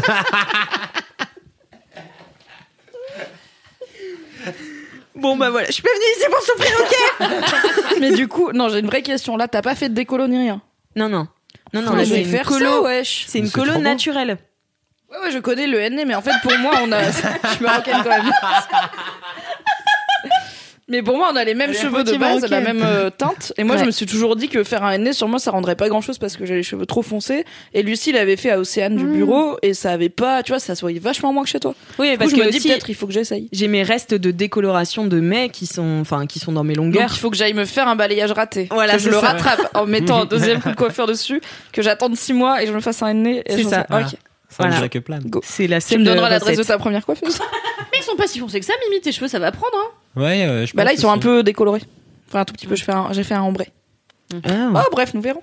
Bah voilà, et du coup, euh, je suis contente, je trouve que ça va bien avec mes yeux, ça me rehausse le teint. Et euh, voilà, je suis ravie en fait d'essayer des nouveaux trucs euh, dans ma coiffure. euh. Ah, mais J'aime tu bien es très changer de tête. C'est trop beau, ça intensifie grave ton Ah regard. non, c'est mais vrai. ça te va magnifiquement. Oh, vous C'est êtes clair. tous si gentils. Elle est belle, Alex Martin. Oh, c'est euh, Sachant que Cédric, faut pas prendre au sérieux ce qu'il dit. Tout à l'heure, j'avais un contour des lèvres noir. Et il m'a dit c'est magnifique. Tes lèvres sont tellement pulpeuses qu'on dirait que tu as du rouge à lèvres au Ouais. milieu alors que c'est mes lèvres naturelles, ce gros bâtard de suceur. Il y a une différence entre la politesse et l'honnêteté aussi, tu vois. Bon voilà, bah écoutez, euh, merci pour mon mini kiff. Merci Alex Martino pour ton mini kiff. Voilà. Merci à. Alix Martino d'être Et c'est l'heure des gros kiffs. Et oui. Alors il faut refaire un jingle. When it comes to your finances, you think you've done it all. You've saved, you've researched, and you've invested all that you can. Now it's time to take those investments to the next level by using the brand behind every great investor, Yahoo Finance. As America's number one finance destination, Yahoo Finance has everything you need, whether you're a seasoned trader or just dipping your toes into the market. Join the millions of investors who trust Yahoo Finance to guide them on their financial journey. For comprehensive financial news and analysis, visit yahoofinance.com, the number one financial destination, yahoofinance.com. Allez. Gros kiff. Gros kiff. Gros kiff. Gros kiff. Gros kiff, gros kiff. Je suis hyper mal à l'aise parce que j'ai pas compris quelle tonalité fallait prendre. Personne m'a compris. Bah allez, c'est bien là comme générique. Ah oui, vrai. ah, Là, c'est l'abandon, quoi. C'est genre, on est. Bah écoute, tous les Valentins nous ont abandonnés, nous aussi on abandonne. Ah, Voilà. mais on est parti de la, on est parti de la station essence sans les enfants, là. C'est, salut les gars. Démerdez-vous avec votre, bordel de, de, de jingle. C'est ta définition de l'abandon donc. Direct. Enfant sur une station. D'accord. T'as un message à, à transmettre, Cédric, t'es fatigué. Fais gaffe à toi, Jojo. Toi qui écoutes ce podcast Putain, et le clair. comprends. Bon, à toi Cédric de nous parler de ton gros kiff. Eh bien, tout à fait. Mon gros kiff. En fait, c'est un gros kiff un peu, euh, un peu, euh, un peu d'ennui. J'ai pas mal traîné. Ça a l'air génial. Ça, mais c'est. En fait, j'ai pas mal traîné euh, récemment euh, sur Netflix parce que j'ai eu un peu de temps et donc j'ai vu plusieurs choses que j'ai euh, bien aimées ou pas. Et en fait, Est-ce que tu vas nous dire deux titres et on doit deviner? Ah ouais, fais ça. D'accord, ouais. Tiens, dis deux titres, un truc que t'as aimé, un truc que t'as pas aimé, on doit deviner. Putain, Ah, maintenant on d'accord. fait des games et tout. en plus. Ok. Un Bah podcast alors, ludique. je dis euh, les titres. Euh, The Witcher. Bah, et dis l'autre parce que sinon on peut pas savoir. Ah, et l'autre. Moi, je sais, hein, donc, l'autre, euh, je c'est vais pas BoJack répondre. Horseman. Ah, bah, Ok. t'as aimé Bojack Horseman et t'as détesté The Witcher. Yes. Alors, c'est pas que j'ai détesté The Witcher, mais Moi, j'ai il y a détesté. vraiment. Moi, je l'ai dit. Alors, il y a un problème. C'est pas ton kiff Kalindi. Il y a un problème sur quand les Américains ils prennent un truc qui est pas américain à la base, ils ne savent ils savent pas faire. Hein. Enfin, Bah les- The Witcher, c'est les livres, ils sont très bien, les jeux vidéo, ils sont exceptionnels. Cette série, c'est une cata, mais c'est Il y a plein de gens qui ont bien aimé. ouais, mais oui, Moi, j'ai mais en trouvé fait ça ça, fun, passe mais quoi, pas tu vois. Mais les, les ricains, ils, ils font un film sur le goût du sel. À la fin, euh, le, le- il a le goût de sucre. Ton putain de film, il y a un vrai problème de. C'est une expression? Non, mais c'est c'est un truc qui me. C'est Mais qu'est-ce qui fait que t'as pas aimé? Mais que c'est plan plan cucu la praline de merde et que quand tu pars du tu vois là à la base c'est vraiment un truc un peu marrant tu vois qui euh, avec une vraie problématique sur euh, où est le bien où est le mal machin ça marche pas. Le personnage principal euh, il traîne des casseroles morales euh, super foireuses et moralement c'est vraiment tendancieux quoi tu vois. Et là c'est et là non. Et c'est chiant. Et du coup Ah. c'est chiant. Bah, Mais du coup, comme c'est ouais, que podcast du du kiff, mais donc comme euh, comme j'avais pas aimé et bah du coup euh, je me suis remis j'ai recommencé tout Full Metal Alchemy- Alchemist Brotherhood gros qui est arrivé sur Netflix il y a pas longtemps. Donc je me mate tout Full C'est Metal celui-là où le mec Alchemist il à fait nouveau. le chien avec sa fille? Oui Ah putain, Ouais. horrible. alors en fait il y a eu plusieurs adaptations de Full Metal Alchemist t'as celui pour la télé qui est euh, bah, qui est un peu comme The Witcher c'est-à-dire qu'ils ont pris le manga ils ont fait on s'en bat les couilles de ce qui est écrit dedans on va faire plutôt notre truc et c'est pas terrible et il y a Brotherhood qui est l'adaptation fidèle du manga où du coup c'est moralement tendancieux il se passe plein de trucs un peu pétés Euh, c'est l'histoire de deux frères euh, qui deviennent alchimistes d'État euh, pour euh, traquer. Ils ont des aventures, ils cherchent la pierre philosophale pour essayer autre d'une d'une- d'un moment de ressusciter leur mère et puis de récupérer leur corps parce qu'en essayant de ressusciter leur mère grâce à l'alchimie avant, il y en a un qui a perdu son corps en entier donc il y a juste son âme enfermée dans une armure et l'autre il a perdu il son est bras et sa jambe. métal et il est alchimiste. Voilà. Ah. Euh, bah voilà, Full Metal Alchemy, ça m'a refait kiffer. Mais c'était pas Bojack Horseman? Et du coup, en fait, le- l'autre truc que j'ai vraiment kiffé sur Netflix, c'est la fin de BoJack Horseman. Alors BoJack Horseman, j'en ai non, c'est Monsieur Chaussette qui en avait parlé. Euh, je n'étais pas là à non cet mais le épisode-là. loophole de connard, j'en ai pas déjà parlé, c'est monsieur Joseph qui en a- Ça, ça devient vraiment l'embrouille des mini des kiffs et tout. Et donc BoJack Horseman se termine et c'est sans doute une des plus mauvaises nouvelles de l'année, avec aussi la fin de euh, j'allais dire Six Feet Under, de Orange is the New Black l'année dernière euh, sur Netflix. Moi, c'était mes deux séries Netflix préférées. Vraiment, je les tiens en super haute estime. J'ai surkiffé. Ah ouais, Orange is the New Black. Moi, alors Al Kennedy, elle fait des gros yeux comme ça. Non, mais ça m'étonne. Ah si, c'était mes deux trucs préférés. BoJack se termine et c'est très triste. Et c'est très très très bien la fin de BoJack Horseman. Et à peu près toute la série est cool. C'est l'histoire d'un vieil acteur. Si on reprend au tout début, un vieil acteur qui est un cheval, qui s'appelle BoJack Horseman, qui est voicé par euh, Will Arnett, qui joue que des rôles pourris au cinéma de sidekick comique de merde, et qui a un rôle super deep profond euh, de, euh, de vieil acteur dépressif euh, qui tombe dans la drogue Rôle de et composition du coup. Putain, moi je pensais que c'était drôle, BoJack Horseman. Eh ben c'est C'est drôle. le- c'est drôle mais dépression. Ouais. Tu rigoles mais à la fin t'es quand même pas bien. C'est drôle dépressif. Ah ouais. Ou c'est dépressif marrant. D'accord. Il est triste, mais il lui arrive, il voit des trucs rigolos et du coup, il Ah, bah, tu sais pas trop quoi. C'est ça qui est marrant. Encore une fois, c'est moralement tendancieux, c'est pété et tout ça. Et ce qui est rigolo, c'est qu'au fur et à mesure, à la base, la première saison, elle est vraiment très centrée autour de lui et des autres gens du show business qui côtoient. Et au fur et à mesure, chacun a sa propre vie. Et c'est une série comme j'aime bien où t'as pas vraiment une histoire, c'est juste les personnages, ils créent l'histoire. Hmm. parce qu'il leur arrive et tout ça, c'est trop, c'est cool. Et t'as une vraie galerie de personnages à la fin. Et ce qui est cool, c'est que cette fin de saison, elle clôt vraiment l'arc de chacun des personnages qui sont tous très différents.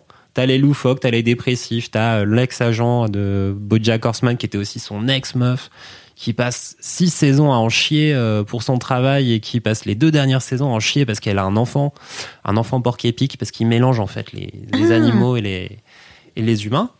Il y a plein de Est-ce blagues. que des euh, fois ils expliquent pourquoi, pourquoi quoi il y a des animaux? Non, il y a des animaux.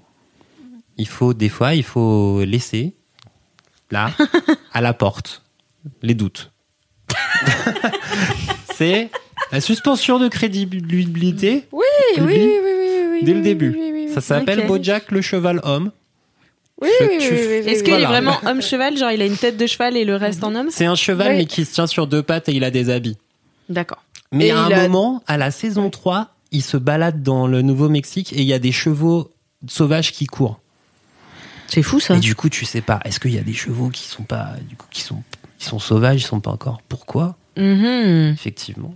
Mystère, mystère. C'est comme Babar, tu sais, Babar, il a des, Ouais. des habits, mais quand il retourne dans, dans la forêt, c'est Oui, que oui, des oui, éléphants des sans habits. Et t'es là, du ouais. coup, mais genre, ils sont nudistes, c'est quoi le délire Pourquoi ils sont à quatre pattes et toi, t'es debout Ouais. Tu sais pas, quoi. Mm, mm. Voilà, c'est vrai, dans je n'avais jamais repensé à Babar. Pourquoi Et pourquoi Ou Taz dans alors- le Diable de Tasmanie, il est tout nu, il parle mal et toute sa famille, euh, ils ont des habits et ils parlent normalement. Bah, il est pas bien fini, c'est tout. Fini à la Tu pisse. sais pas. Pourquoi Donald porte des vêtements que en haut, mais Oui. quand il se baigne, il met un short de bain pas en Exactement. haut. Tout à fait, ouais. Tellement de questions. Tant de D'ailleurs, en questions. plus, et c'est vu que c'est un canard, il a pas vraiment besoin de bref.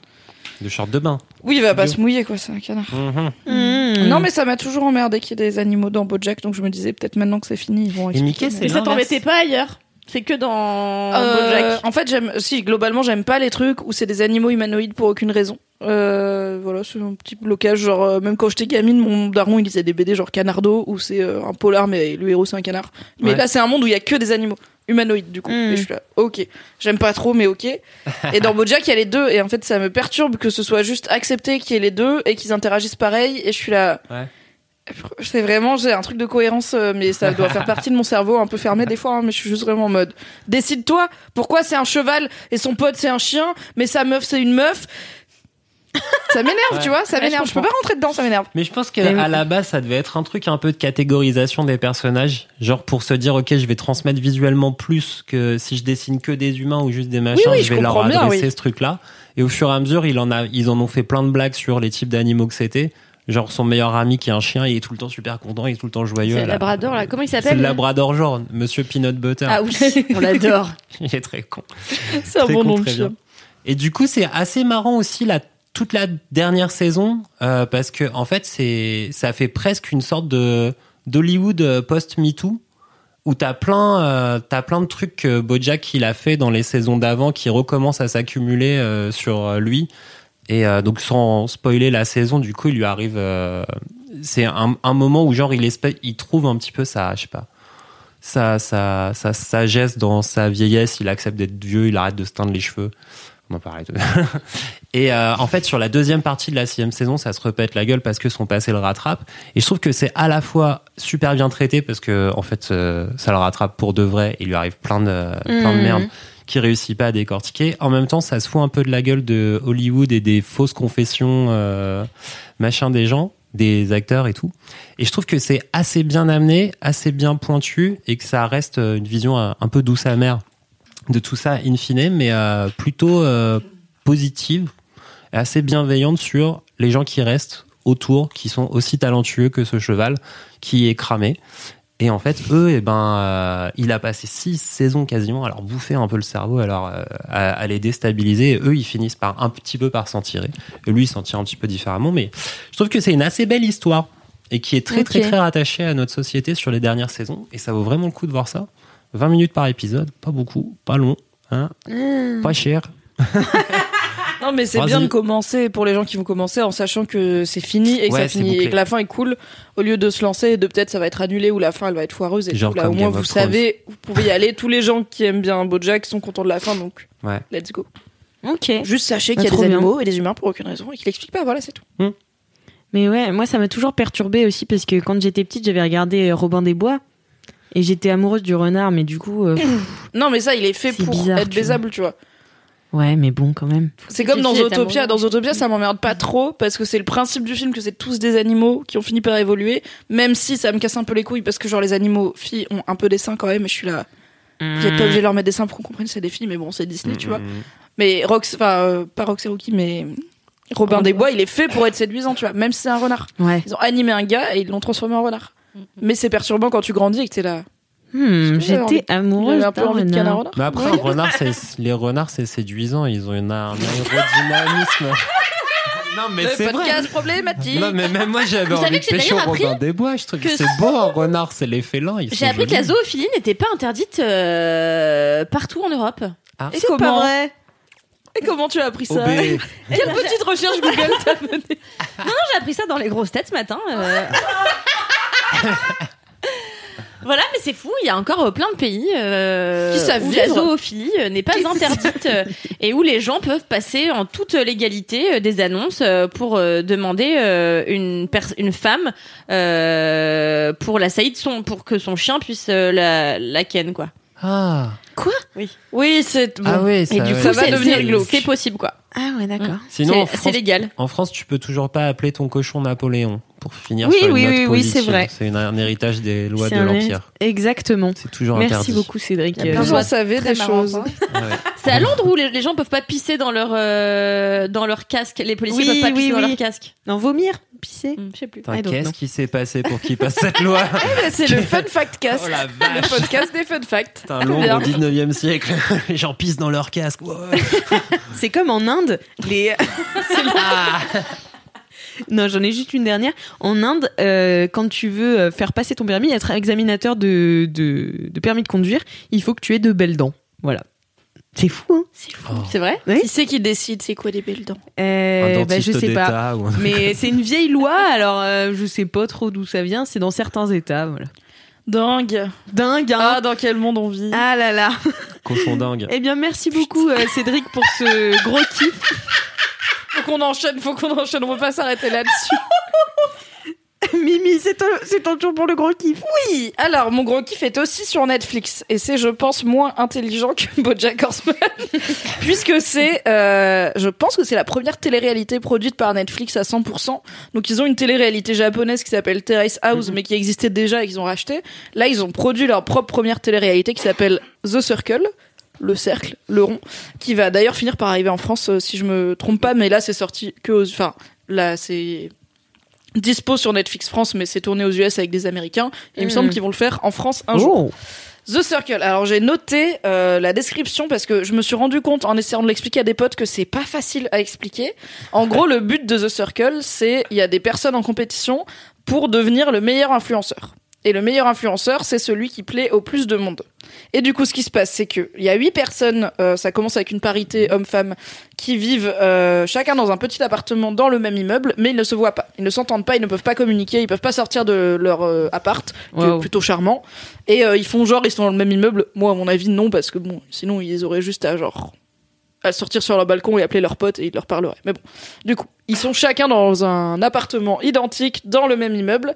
Ils ne peuvent pas se voir, ils ne peuvent pas se parler, sauf à travers une plateforme euh, à commande vocale qui s'appelle The Circle, où en fait ils disent euh, OK Circle, euh, emmène-moi euh, au profil de de Joey, euh, commence un chat privé. euh, Salut Joey, comment t'as va Est-ce que t'as ça bien, t'as bien dormi? Et là, ça tape et ça l'envoie. Donc ils s'entendent pas. Eux, ils parlent, mais The Circle, il envoie un message écrit. Ah oui, donc ils savent pas qui est à quelle voix.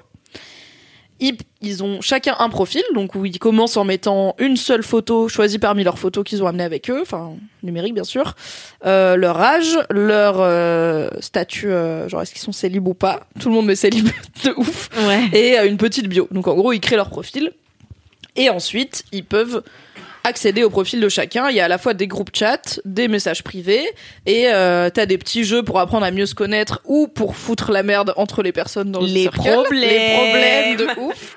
Et euh, tous les deux jours, ils votent. Chaque euh, joueur note les autres de 1 à 7 par ordre de préférence. Ah, c'est Et les horrible. deux, les mieux votés, ils deviennent les influencers et ils décident qui est éliminé.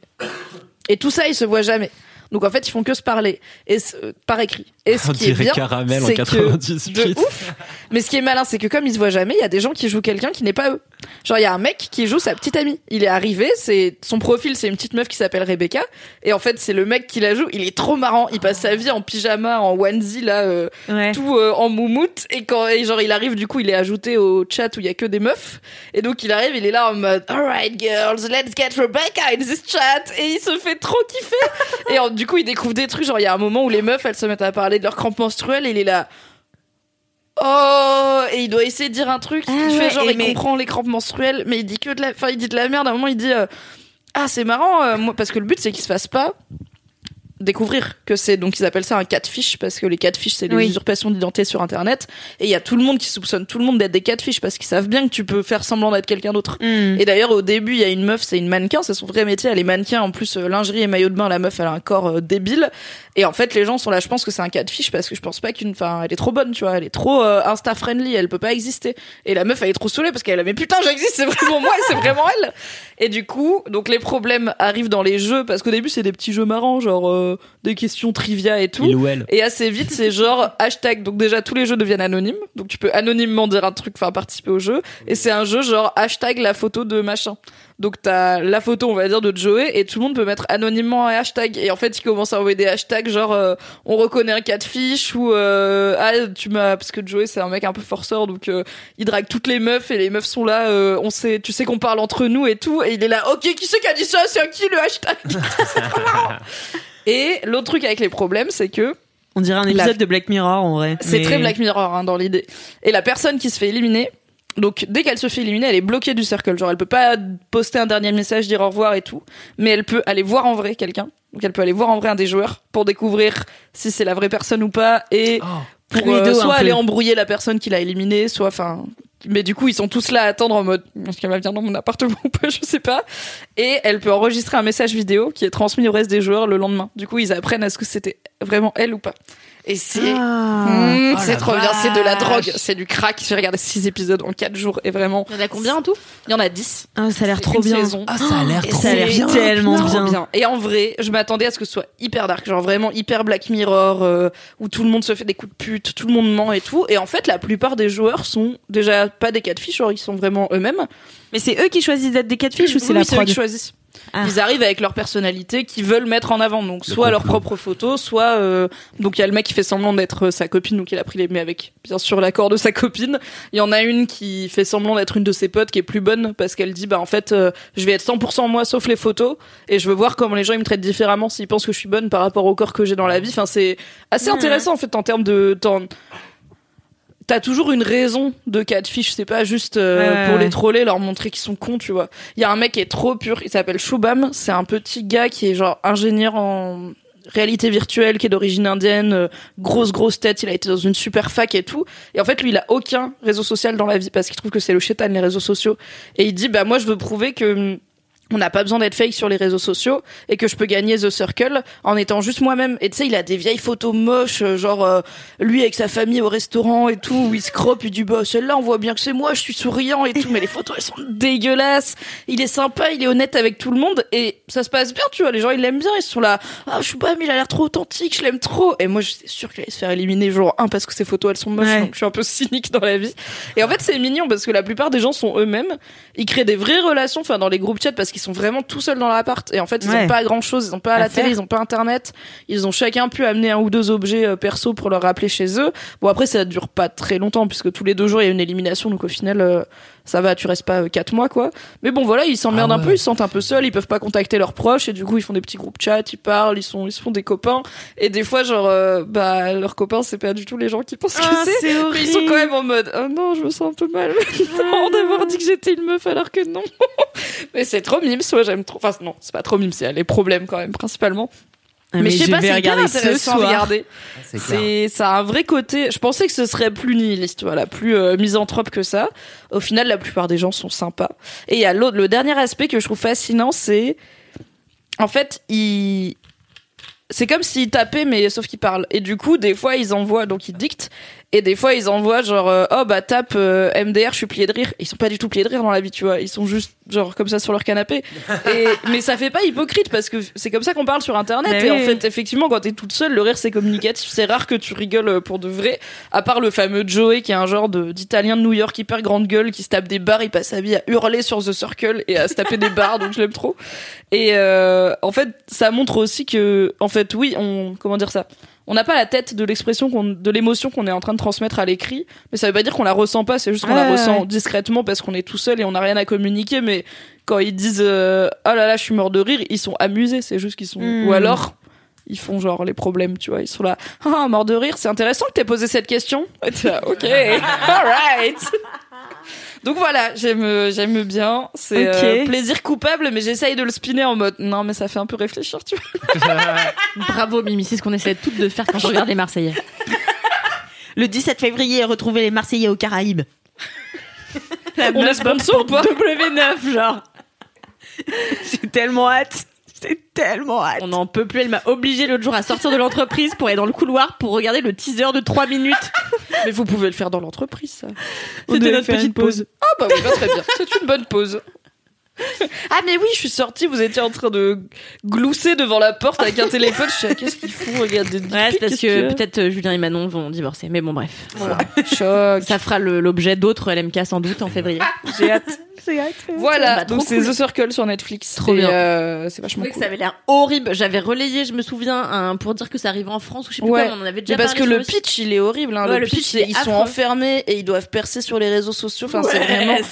Tu dis ça va être les pires facettes de l'être humain et au final en tout cas dans cette saison les candidats qu'ils ont pris sont pas et en fait c'est limite ceux qui c'est pas ceux qui sont le plus insta friendly qui sont désagréables. Genre il y a un mec je vais pas en dire trop mais en gros il y a un mec qui a un physique euh, banal un peu chubby euh, il a 35 ans voilà. Il est pas moche mais il est il est pas spécialement euh, insta friendly on va dire qui décide de jouer le rôle d'un mec hyper gaulé un gars hyper gaulé et il dit je veux jouer le mec euh, genre mon plan c'est de draguer toutes les filles et d'être pote avec tous les gars. Et en fait comme il est pas cette personne et qu'il a une vision très négative de ce genre de gars il est hyper fake et hyper euh, agressif. Genre il va draguer toutes les meufs il les appelle babe direct les meufs elles sont là. C'est qui ce bolos qui vient m'appeler babe? Et lui il est là ouais je suis sûr que ça lui a plu genre complètement à côté, de, la, plaque. et même les mecs ils sont là putain il en fait un peu trop enfin c'est bon, on a compris, enfin, on va tous à la gym, tu vois, t'as pas besoin de parler de la gym direct et tout. Et du coup, c'est, c'est ce gars-là qui a l'air limite un peu mesquin parce qu'il se moque des gens insta famous, Ouais. mais parce qu'il pense qu'ils sont débiles, en fait. Et parce qu'il les méprise un peu. Alors que lui, il est dans un milieu, genre, il est artiste, il va à l'opéra et tout machin. Tu te dis, bah ouais, mais en fait, t'es en train de jouer une caricature et les autres gens du, du circle qui sont plus, qui ont le physique que tu mets en scène, bah en fait ils sont pas débiles et ils sont pas Bah oui. Enfin, ils sont pas en train de chasser les meufs parce que juste c'est des vraies personnes, tu vois, qui font de leur mieux. Et du coup, ça, eh, ça fait un peu réfléchir. Ah, Voilà. ça fait tourner la cafetière. Hein. J'adopte cette expression immédiatement. Et on fait tourner les cafetières. Je savais que ça allait en arriver là.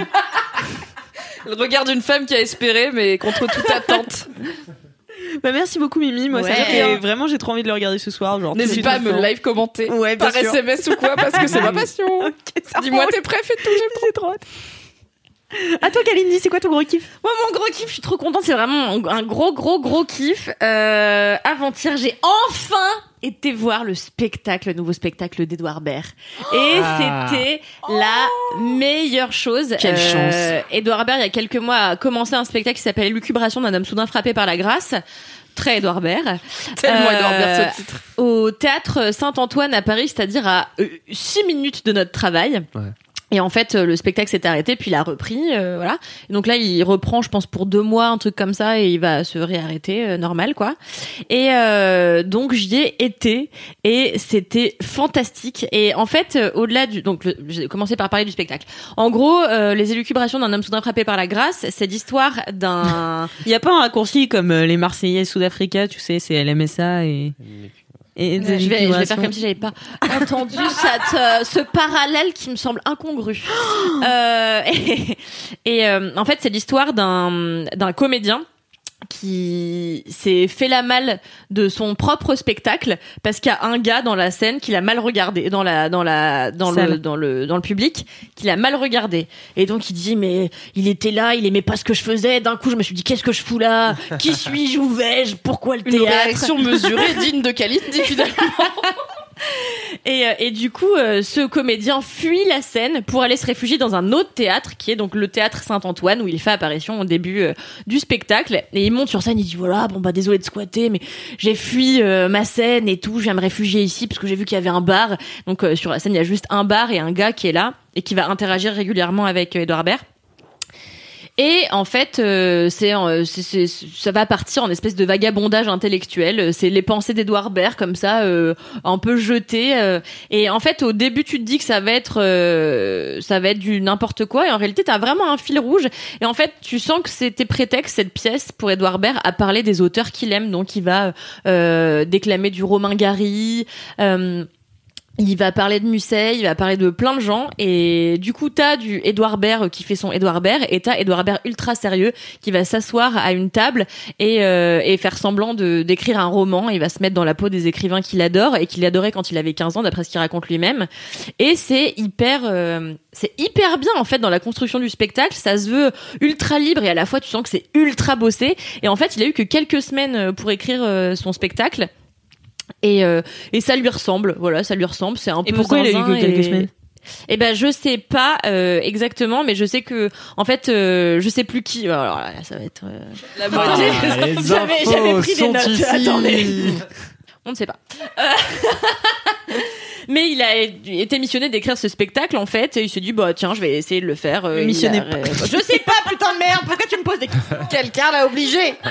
Et donc ça donne euh, les élucubrations d'un homme soudain fra- frappé par la grâce. C'est c'est aussi drôle que c'est euh, déstabilisant et que c'est triste. Il y a des moments où j'ai eu, enfin pas triste mais ultra euh, émouvant. Il y a eu plein de passages où j'ai eu les larmes aux yeux parce qu'en fait. Il se raconte lui, mais ce qu'il raconte c'est finalement assez universel. Il parle de ses angoisses euh, et je savais pas qu'Edouard Baird était un personnage aussi angoissé. Genre il y a un, Moi, il y ça a un- m'étonne pas du tout. Ah ouais, c'est écrit sur son non, front. mais c'est peu hein. étonnant, mais si tu veux, c'est pas un truc qu'il exprime ni à la radio, ni dans ses films. En général, il y a des personnages assez désabusés. Mais là, tu vois, il, enfin, il balance des bribes de euh, je suis quelqu'un de dépressif, tu vois. Et il y a un gimmick qui revient tout le temps dans le spectacle, c'est le téléphone. Et un téléphone qui sonne et il décroche, en fait, c'est censé être un faux téléphone. Et pourtant, il y a toujours vraiment quelqu'un au bout du fil. Enfin, c'est complètement con. et, euh, et en fait, à un moment donné, il décroche le téléphone et il dit Mais personne ne va bien, monsieur personne Et c'est très drôle parce que c'est vrai, personne ne va vraiment bien. C'est le moment super euh, positif de spectacle. Mais euh, non, donc en fait, t'as des passages, ça commence par être ultra drôle, comme Edouard Baird sait si bien l'être, et ça tombe dans le dans les grosses réflexions intellectuelles et existentielles. Ça redevient drôle, et en plus, il parle de plein d'auteurs que j'adore et que j'aimais beaucoup quand j'étais jeune. Donc ça m'a particulièrement euh, touchée. Et en fait, euh, ça faisait longtemps que j'avais pas été au théâtre. La dernière fois, c'était l'année dernière où j'avais vu deux pièces Edmond qui avait été euh, primé, qui avait eu un milliard Oui. de Molière, et j'avais vu surtout le Cyrano de Bergerac de Toreton, qui est un comédien Wow. que j'adore. Il pourrait rester le bottin euh, que j'irai quand même au théâtre. Et euh, en fait, ce Cyrano de Bergerac durait trois heures et demie. Il avait transposé l'intrigue dans un euh, asile psychiatrique. C'était hyper intéressant. C'était franchement dingo. Et ça faisait donc presque un an et demi, je crois que j'avais pas foutu les pieds au théâtre, alors que c'est un endroit où j'allais tout le temps quand j'étais gamine. Ma mère m'emmenait tous les dimanches. On allait au kiosque à la Madeleine à Paris. Euh, c'est un endroit où on peut avoir des places à pas cher au dernier moment. Et, euh, et ma mère, euh, qui est une passionnée de théâtre et une ancienne comédienne, m'a traîné dans tous les théâtres parisiens, dans toutes les bouffes parisiennes et tout. Et c'était vraiment une passion que je partageais avec elle. Donc euh, le fait de me rendre compte que ça m'avait manqué, ça m'a vraiment fait un truc. Genre hier, quand euh, quand euh, ça a commencé, mais surtout quand ça a terminé, je me suis dit waouh, c'est un rendez-vous euh, culturel qui m'avait carrément manqué. C'est-à-dire qu'à force de faire, euh, enfin, d'aller au cinéma parce que c'est mon travail, mais complètement oublié que ce que je préférais c'était le, le spectacle vivant, quoi. Et euh, et du coup vraiment, euh, avant-hier c'était c'était ultra fort et j'étais trop contente parce qu'à un moment il parle de Guignol et ça m'a rappelé euh, que Guignol, donc c'est un spectacle de marionnettes euh, et vous tout le monde connaît T'as les globalement. rêves de plus en plus fraîches. Hein, Ouais. dans la même cas, là, vraiment. Mais oui, parce que je vais vous parler de mon enfance. Et ça m'a rappelé que quand j'étais petite, et donc j'ai pleuré à ce moment-là euh, pendant le spectacle, ça m'a rappelé que quand j'étais petite, pour mes 4 ans, ma mère, elle m'avait emmené comme tous les dimanches euh, voir Guignol. Et elle avait emmené toutes mes copines. Et en fait, euh, on s'était assises et tout, le spectacle avait commencé. Et là, Toto, il venait euh, sur scène et disait « Alors aujourd'hui, c'est l'anniversaire de Nicolas et de Kalindi. » Et j'étais là « Mais comment il le sait ?» Et genre pendant des années après, ça m'est resté je- pendant toute ma jeune enfance, c'était mais comment Toto a-t-il su que c'était mon anniversaire Toto est-il un personnage omniscient Si Dieu, c'est on sait pas qui c'est. Et, euh, et donc Edouard Baird parlait de ça. Et en fait, il y avait tellement de références qui me rappelaient moi mes premières euh, amours que franchement j'ai passé un moment incroyable. Et même si on n'est pas fan de théâtre euh, et qu'on n'est pas fan de littérature classique et de dépressifs qui viennent raconter leur vie sur scène. Euh, on peut aller voir ce spectacle pour plein d'autres choses parce que c'est vraiment d'une rôlerie euh, rare. C'est ultra bien écrit et euh, c'est pas chiant une seule seconde. C'est-à-dire ça reste un, un type qui raconte sa life en étant zinzin, donc ça peut pas être ennuyeux. Et aussi, euh, je voulais souligner que euh, dans les théâtres, on remarque que les populations euh, qui fréquentent les établissements sont globalement vieux du cul. Et euh, moi, c'est ce que j'ai tout le temps à ma mère quand j'étais petite. Je disais, putain, mais il y a que des vieux. Elle me disait, mais oui, parce que, enfin, en vrai, les gens, ils emmènent pas leurs enfants euh, petits au théâtre, tu vois. Et les adolescents vont moyen au théâtre, je pense. Et donc, c'est souvent des vieux culs. Euh, Enfin, des vieilles personnes. Et Et possède un vieux cul du coup. Si elles l'ont changé depuis. c'est vrai, c'est possible. Euh, mais en tout cas, avant-hier, il y avait beaucoup, beaucoup, beaucoup, beaucoup de jeunes, et je me dis que en fait, Edouard Baird euh, continue à plaire euh, alors que il a quand même un certain âge et que ça fait un bout de temps qu'il fait plus grand chose non plus euh, pour la jeunesse. Avant, Mm. il était à Canal et tout, mais aujourd'hui, il est surtout réalisateur et il fait, il faisait de la radio, donc euh, je sais Bah, pas il est souvent au Burger Quiz là, peut-être Oui, que vrai. ça a relancé un peu, mais je pense que il a eu des rôles tellement iconiques, bah, Ouais. notamment Mission Cléopâtre, Cléopâtre. que tout le monde a de l'affection et de l'amour pour Edouard Baird, tu vois. C'est vrai. Je connais personne qui aime pas Edouard Baird. Non, c'est Moi non impossible. plus. Personne m'a jamais dit ah non Edouard Baird j'aime pas. Ouais, c'est impossible. Si- Je sais pas, ça doit être un... c'est très français quoi. C'est tu peux pas ne pas aimer Edouard Baird. Non, C'est vrai. Il est Ne m'envoyez pas de DM si vous n'aimez pas Edouard Baird, ça m'intéresse pas comme information. Aimez Edouard. Baird. Mais, euh, mais moi, je suis hyper jalouse de toi, Kalindi. Voilà. Mais la que tu vie peux ou t'acheter juste- une place. Hein. Bah ouais, mais euh, il me semble qu'elles sont assez chères. Non, en vrai, franchement, ça va. C'est des places de théâtre. euh, c'est un investissement, tu vois. euh, les places, je crois, elles commencent euh, autour de 35 euros, je crois, ou Mhm. 40, je sais plus. Ah, mais oui, je mais que le problème, c'est que c'est des commençait à 50. strapontins, donc euh, c'est un peu chiant. Ou alors, t'es en corbeille, mais quatrième euh, étage. Donc c'est un peu relou. Pour des bonnes places, il faut compter entre 50 et 80 balles, je crois. euh, donc ça commence à faire un peu un petit budget, mais en réalité, c'est le prix d'un spectacle. euh, Non, J'allais dire, on est à une semaine de la Saint-Valentin. T'as une semaine pour te trouver un gars. de Ouais, On allez. lui suggérer de t'inviter voir Edouard Baird pour la Tu peux faire, euh, ouais, tout à fait. Et moi, j'ai été Ça dans se joue, hein, ça se tente.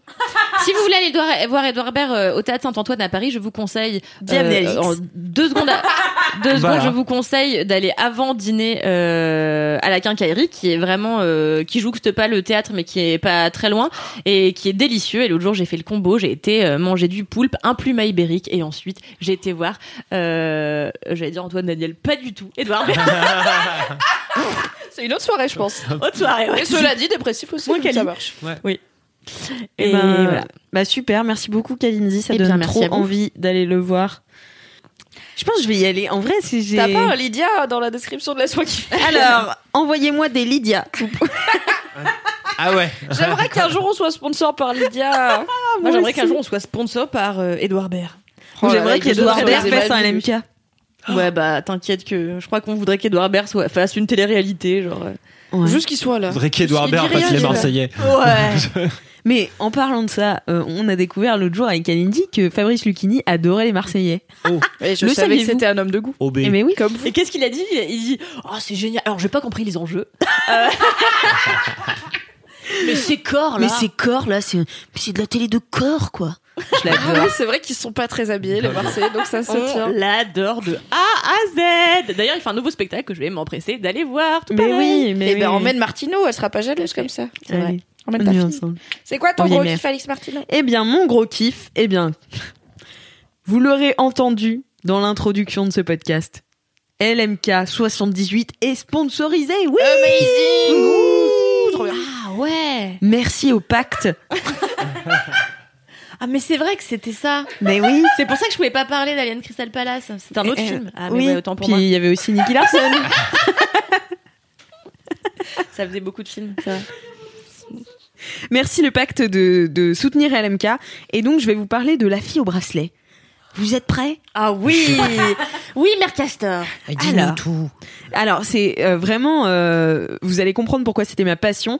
C'est l'histoire d'une jeune adolescente de 18 ans et euh, qui euh, se- qui est assignée à résidence euh, chez ses parents. Donc, elle a un bracelet, donc elle peut pas quitter chez elle.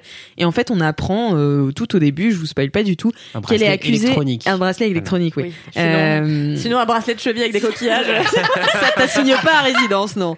Euh, voilà. Donc, euh, et on apprend euh, tout au début qu'en fait, euh, c'est une ado accusée d'avoir tué sa meilleure amie. Et que deux ans après les faits, parce qu'elle l'a, fait- enfin, elle l'a fait ou pas, euh, il y a deux ans, donc quand elle avait 16 ans, quand elles avaient 16 ans toutes les deux, et deux ans après les faits, le procès commence et donc le film s'ouvre là-dessus, sur ce début de procès et sur toutes les influences, enfin toutes les conséquences qu'il va avoir sur elle et sur sa famille. Et c'est ultra intéressant de voir une famille comme ça. Qu'est-ce que ça veut dire la famille quand euh, t'es accusé d'un truc aussi grave pendant deux ans Enfin, ça fait deux ans qu'ils vivent avec ça.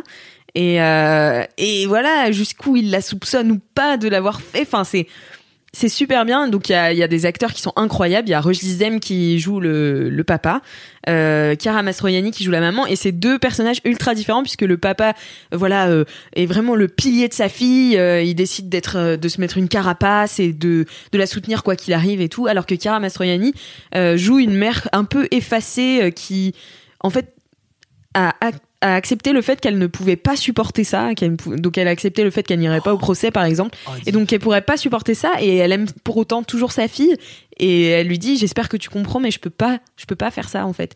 Et Ah, moi, si euh, ma daronne, elle vient pas à mon procès, Ouais, alors j'ai 18 piges, mais bye, j'ai plus de daronne, quoi, vraiment. mais après elle est toujours là, tu vois, elle est toujours présente. Oui. Mais c'est et en fait elle est dans dans une forme d'acceptation de son déni de non ma fille c'est pas possible quoi. Donc euh, donc voilà et puis il y a aussi son petit frère à cette euh, jeune femme là qui s'appelle Lise euh, qui lui bah fait des vannes euh, alors du coup quand tu seras en prison je pourrais avoir ta chambre enfin tu vois c'est mais c'est On l'adore. bah ouais, parce qu'il a 10 piges, tu vois. Donc en fait, depuis qu'il a 8 ans, il baigne là-dedans. Donc c'est c'est ultra bizarre et en même temps ultra intéressant de plonger complètement au cœur de cette famille qui est détruite par un événement aussi dramatique que un procès pour meurtre, quoi. Enfin, c'est atroce vraiment. Et en même temps, c'est vraiment très intéressant. Et euh, oui, c'est un très très bon film. Il a été réalisé par Stéphane de Moustier et euh, dont la sœur joue aussi dans le film. Anaïs de Moustier joue l'avocate générale. Donc euh, et en fait, elle est ultra virulente et elle est beaucoup dans le slut shaming.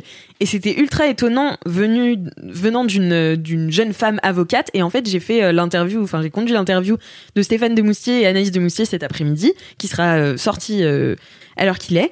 Et donc en fait, elle m'a, elle a expliqué que, enfin c'est lui qui a expliqué que lui, il avait, il s'était beaucoup inspiré des procès qui avaient eu lieu, euh, enfin qu'il était allé observer et qu'il avait remarqué que les avocates les plus virulentes et les plus shameuses en fait euh, à ce niveau-là, c'était des jeunes femmes et que c'était ultra étonnant et qu'en fait c'était parce que les jurés en général sont des gens plutôt masculins, plutôt vieux et qu'en fait elles se servent de ça Ah, oui. pour se retourner contre euh, donc cette jeune femme. C'est enfin vraiment Ouais, en la gros, façon. elles disent que le jury, ce qu'elles pensent qu'elle- que le jury pense, Voilà, mais pas- c'est pas exactement. forcément son opinion. Mais bon, c'est un peu moche d'en Ouais, jouer quand même. c'est ça. même c'est un l'accusé. job d'avocat, quoi. c'est un job d'avocat qui est hyper difficile et Ah, Anaïs. Desmoustiers disait j'ai jamais joué un rôle comme ça et j'ai c'était super difficile pour moi qui en tant qu'Anaïs aime le, le personnage de Lise euh, donc euh, la fille qui est accusée euh, de, du meurtre de sa meilleure amie elle l'aime et pourtant elle était obligée de de se de mettre une certaine distance entre elle et la jeune actrice donc Melissa Gers pour euh, pour rentrer dans son rôle mais d'ailleurs je voulais parler aussi de Melissa Gers qui est une euh, c'est sa première apparition au cinéma donc ça a été un casting, elle a répondu sur Facebook, enfin voilà, ils l'ont trouvé comme ça. Et euh, donc c'est sa première apparition, elle est mais extrêmement juste et très euh, illisible. Donc en fait, ça te fait te poser des questions tout le temps. Tu te dis mais Ah. Elle est coupable ou non et tu changes d'avis 40 fois pendant le film. C'est ça qui est ultra bien dans les films de procès comme ça où il y a plein de rebondissements ou et enfin ouais, moi j'adore les films de procès et surtout ça met des mots super crus sur une vérité euh, assez glaçante et, qui est difficile à entendre et franchement c'est trop bien comme film, j'ai tellement aimé. Ça sort euh, bah du coup c'est sorti à l'heure où le podcast est est sorti, il est sorti le 12 février. Donc euh, voilà, je vous, en- je vous encourage vraiment à venir le voir euh, au cinéma parce que ouais, j'étais à fond quoi. Ça a l'air trop bien. Ouais, c'est trop trop bien et rien que pour voir euh, cette jeune actrice euh, Mais c'est français en plus. oui Et, et c'est trop cool. Oui, c'est à Nantes. Et, c'est- et ça, exactement. Ça se passe à Nantes. Alors, moi qui suis euh, habituée aux films parisiens et nantaises, bon bah maintenant je commence à reconnaître Paris et tout dans les films, donc ça me fait plaisir. Je me dis ah, je suis déjà pas. Le Sacré-Cœur et tout, c'est bon. Non mais non mais tu sais certaines rues, Souvent, tu il y a un fais. truc pointu au front par la Mais fenêtre. non, mais tu sais, certaines rues que tu reconnais, tu fais Ah, ils ont tourné là, oui, j'ai un bar à côté, tu vois. Notre-Dame, mais ça euh, a changé. Et là, en fait, le film, euh, donc, euh, à un moment, ils se rendent au, au- au palais de justice. Et là, je me dis, mais c'est le palais de justice de Nantes, parce qu'en fait, le palais de justice euh, nantais est super particulier. Et d'ailleurs, c'est pour ça que le, le réalisateur, euh, Stéphane de Moustier, l'a choisi. Je lui ai demandé, hein, il me l'a dit. Euh, En tant que Tu l'as pas inventé cette info. Non, je l'ai pas du tout inventé. Parce qu'en fait, c'est un, c'est un palais très moderne, euh, très haut, très noir, et à l'intérieur tout est rouge, et donc ça donne un côté euh, super moderne euh, et beaucoup de profondeur et de caractère au film. Et de, dra- de drame aussi. Et de drama, faire J'avoue, l'architecte, il était là. Personne va être serein ici anyway. Ouais. Autant y aller à fond. On va pas les apaiser, tu vois. C'est noir et rouge. Le C'est juge. Claude Frollo, quoi, qui règne sur. Non, mais c'est ultra impressionnant et c'est un magnifique palais de justice. Et euh, je l'ai reconnu tout de suite dans le film. J'ai fait quoi? Ils sont à Nantes? Et alors là, bon, Mais toi, bah, t'es allé au palais de justice de Nantes. Bah, c'est sur l'île de. Nantes. Ah. Et donc, euh, à- sur l'île de Nantes, il y a mes bars préférés. Et donc, euh, voilà Elle a Ah, été au c'est bar comme ça du que palais tu de justice. retrouvé au palais de justice, Alix Martino. Donne-nous les vrais. Non, je suis jamais rentrée à l'intérieur en revanche et franchement, j'aurais beaucoup aimé parce que là, je pense que ça va être une de mes nouvelles résolutions d'aller voir un procès parce que c'est tellement intéressant. Euh, Enfin, vraiment. Alors ça dépend. Moi, j'avais été au collège voir un procès. C'était un, un agriculteur qui avait planté des pêchers trop près du, Ah oui, bon, du bah, pas verger de procès. pêche de son voisin et du coup ils Il y arrêtaient avait pas de pas s'embrouiller 40 et c'était genre et tout. Mais c'est. Camelot. mais même pas c'était même pas marrant c'était juste chiant et c'était il y a en plus il y a genre 6 ans tu vois parce que comme c'est pas grave la justice elle, elle est pas elle est pas en mode elle est en mode c'est pas urgent et du coup il parlait d'un péché qui était planté trop près d'un autre il y a 6 ans j'étais en troisième j'étais là qu'est-ce qui se passe? C'est horrible Mais même ça, moi, j'adore. Tu sais quoi, moi, j'adore. J'adore les petits. J'adore les. Rien que les journaux, tu sais, hyper locaux, euh, qui parlent des petites affaires comme ça. Ou euh, quand j'allais chez mon grand-père et ma grand-mère, on avait toujours le, le voisin, là, le tonton Jean, qui venait et qui se plaignait des arbres, là, ses voisins qui peuvent pas couper les arbres. Et il est parti en justice contre eux parce qu'en fait, euh, bon, je sais pas, il avait rien à faire de ça. Ah ouais, le Émile Zola. euh, Ouais, non, mais vraiment, Ah, mais euh, t'aimerais être enquêtrice, toi. en fait. Ouais, j'aimerais être enquêtrice dans les petits, dans les petites bourgades comme ça. Moi, j'ai Et- été enquêtrice, je te l'ai raconté la dernière fois. Jeune, j'ai été enquêtrice. J'ai j'ai cru pendant très longtemps que des amis de mes parents euh, cachaient euh, Ben Laden en fait dans la cave. Et j'avais vraiment un dossier avec ma pote Louisanne, un dossier énorme avec plein de coupures de, de journaux avec la tête de Ben Laden et tout. Parce que bon, bref, très longue histoire. Mais pendant deux ans, on a été convaincus qu'il cachait Ben Laden et genre on a monté tout un dossier. On sait tellement de choses sur Ben Et Laden vous vouliez les, les, les vendre après Vous vouliez Non, non, dire aux flics, genre, c'est eux, on les a, voilà on les preuves. voilà, regardez Ben Laden est là. On était très préoccupés par les comment attentats. t'as réagi quand t'as su que peut-être peut-être vous aviez fait fausse route Bah, le temps avait passé, j'étais devenue un peu plus. euh, un peu moins zinzin différemment zinzin d'accord waouh Non, mais voilà, bah du coup, écoutez, je vous encourage vraiment à aller voir La fille au bracelet. C'est super. C'est d'ailleurs inspiré d'une histoire vraie puisque euh, ça part d'un fait divers argentin. Donc voilà, euh, c'est mais c'est vraiment très très bien et ça se concentre euh, sur euh, voilà les conséquences sur une famille nantaise. euh, et ce qu'il disait le réalisateur, c'était intéressant parce qu'il disait on, on croit toujours que les faits divers ça n'arrive que aux autres et puis surtout Ouais. à des gens un peu zinzin, tu vois, un peu. Et là, c'est une famille bah, bah, plutôt à l'aise, CSP+, ils ont une grande maison et tout. Et enfin, ouais, c'est c'est super intéressant. Et aussi, je, lui ai- je leur ai posé la question, je leur ai demandé, est-ce que, bah, du coup, en tant qu'avocate générale, Agnès Desmoustiers, elle devait se convaincre chaque jour qu'elle était coupable, euh, Lise? Et euh, j'ai demandé, euh, du coup, à Stéphane Desmoustiers, est-ce que toi, tu penses qu'elle est coupable? Il fait, bah en fait, euh, j'ai demandé à Lise de décider, enfin à Mélissa Gers qui joue Lise, de décider et de pas me le dire. waouh Ah. j'aime trop Voilà. Et en même temps, ça m'énerve. Je me permets de faire une mini reco parce que je pense que j'aurai pas trop d'autres occasions parce que ça me fait penser à une série que j'ai beaucoup aimé, une mini-série mais qui est sortie a deux ans. Du coup, je me dis j'aurai jamais d'autres occasions de la placer.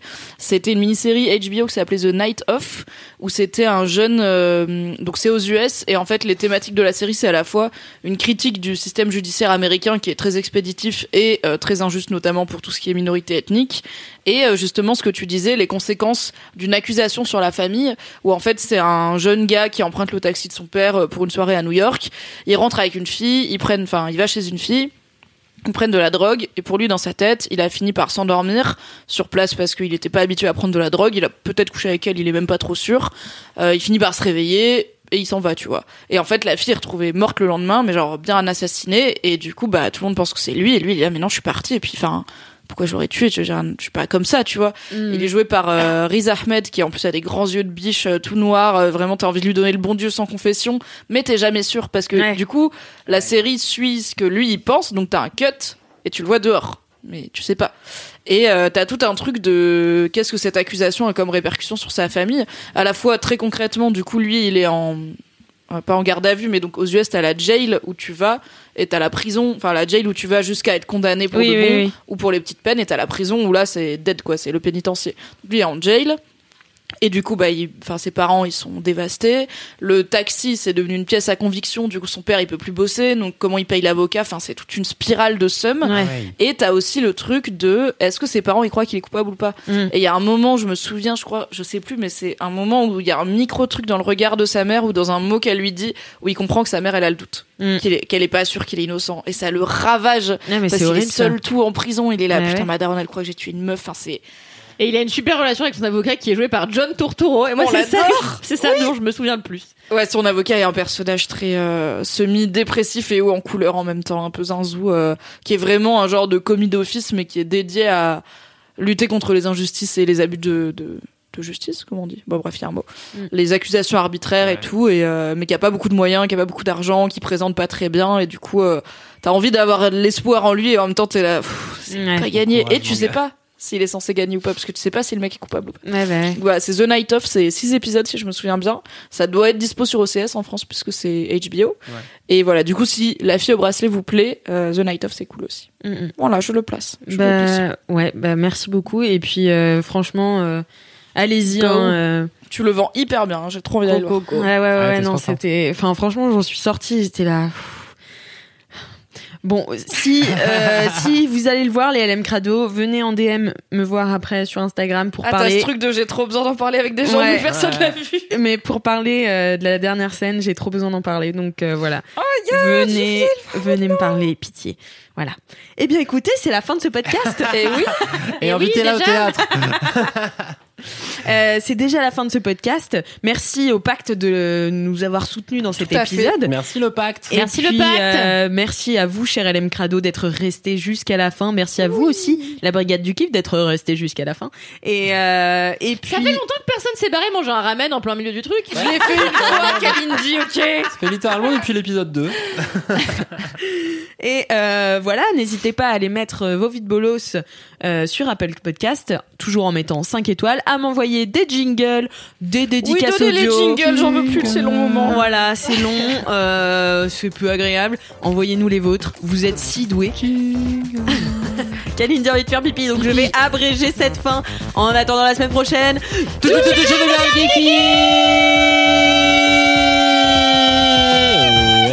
Eh, j'étais tellement déconcentrée, j'ai failli le dire. Oh Un jour, par surprise, vous m'aurez.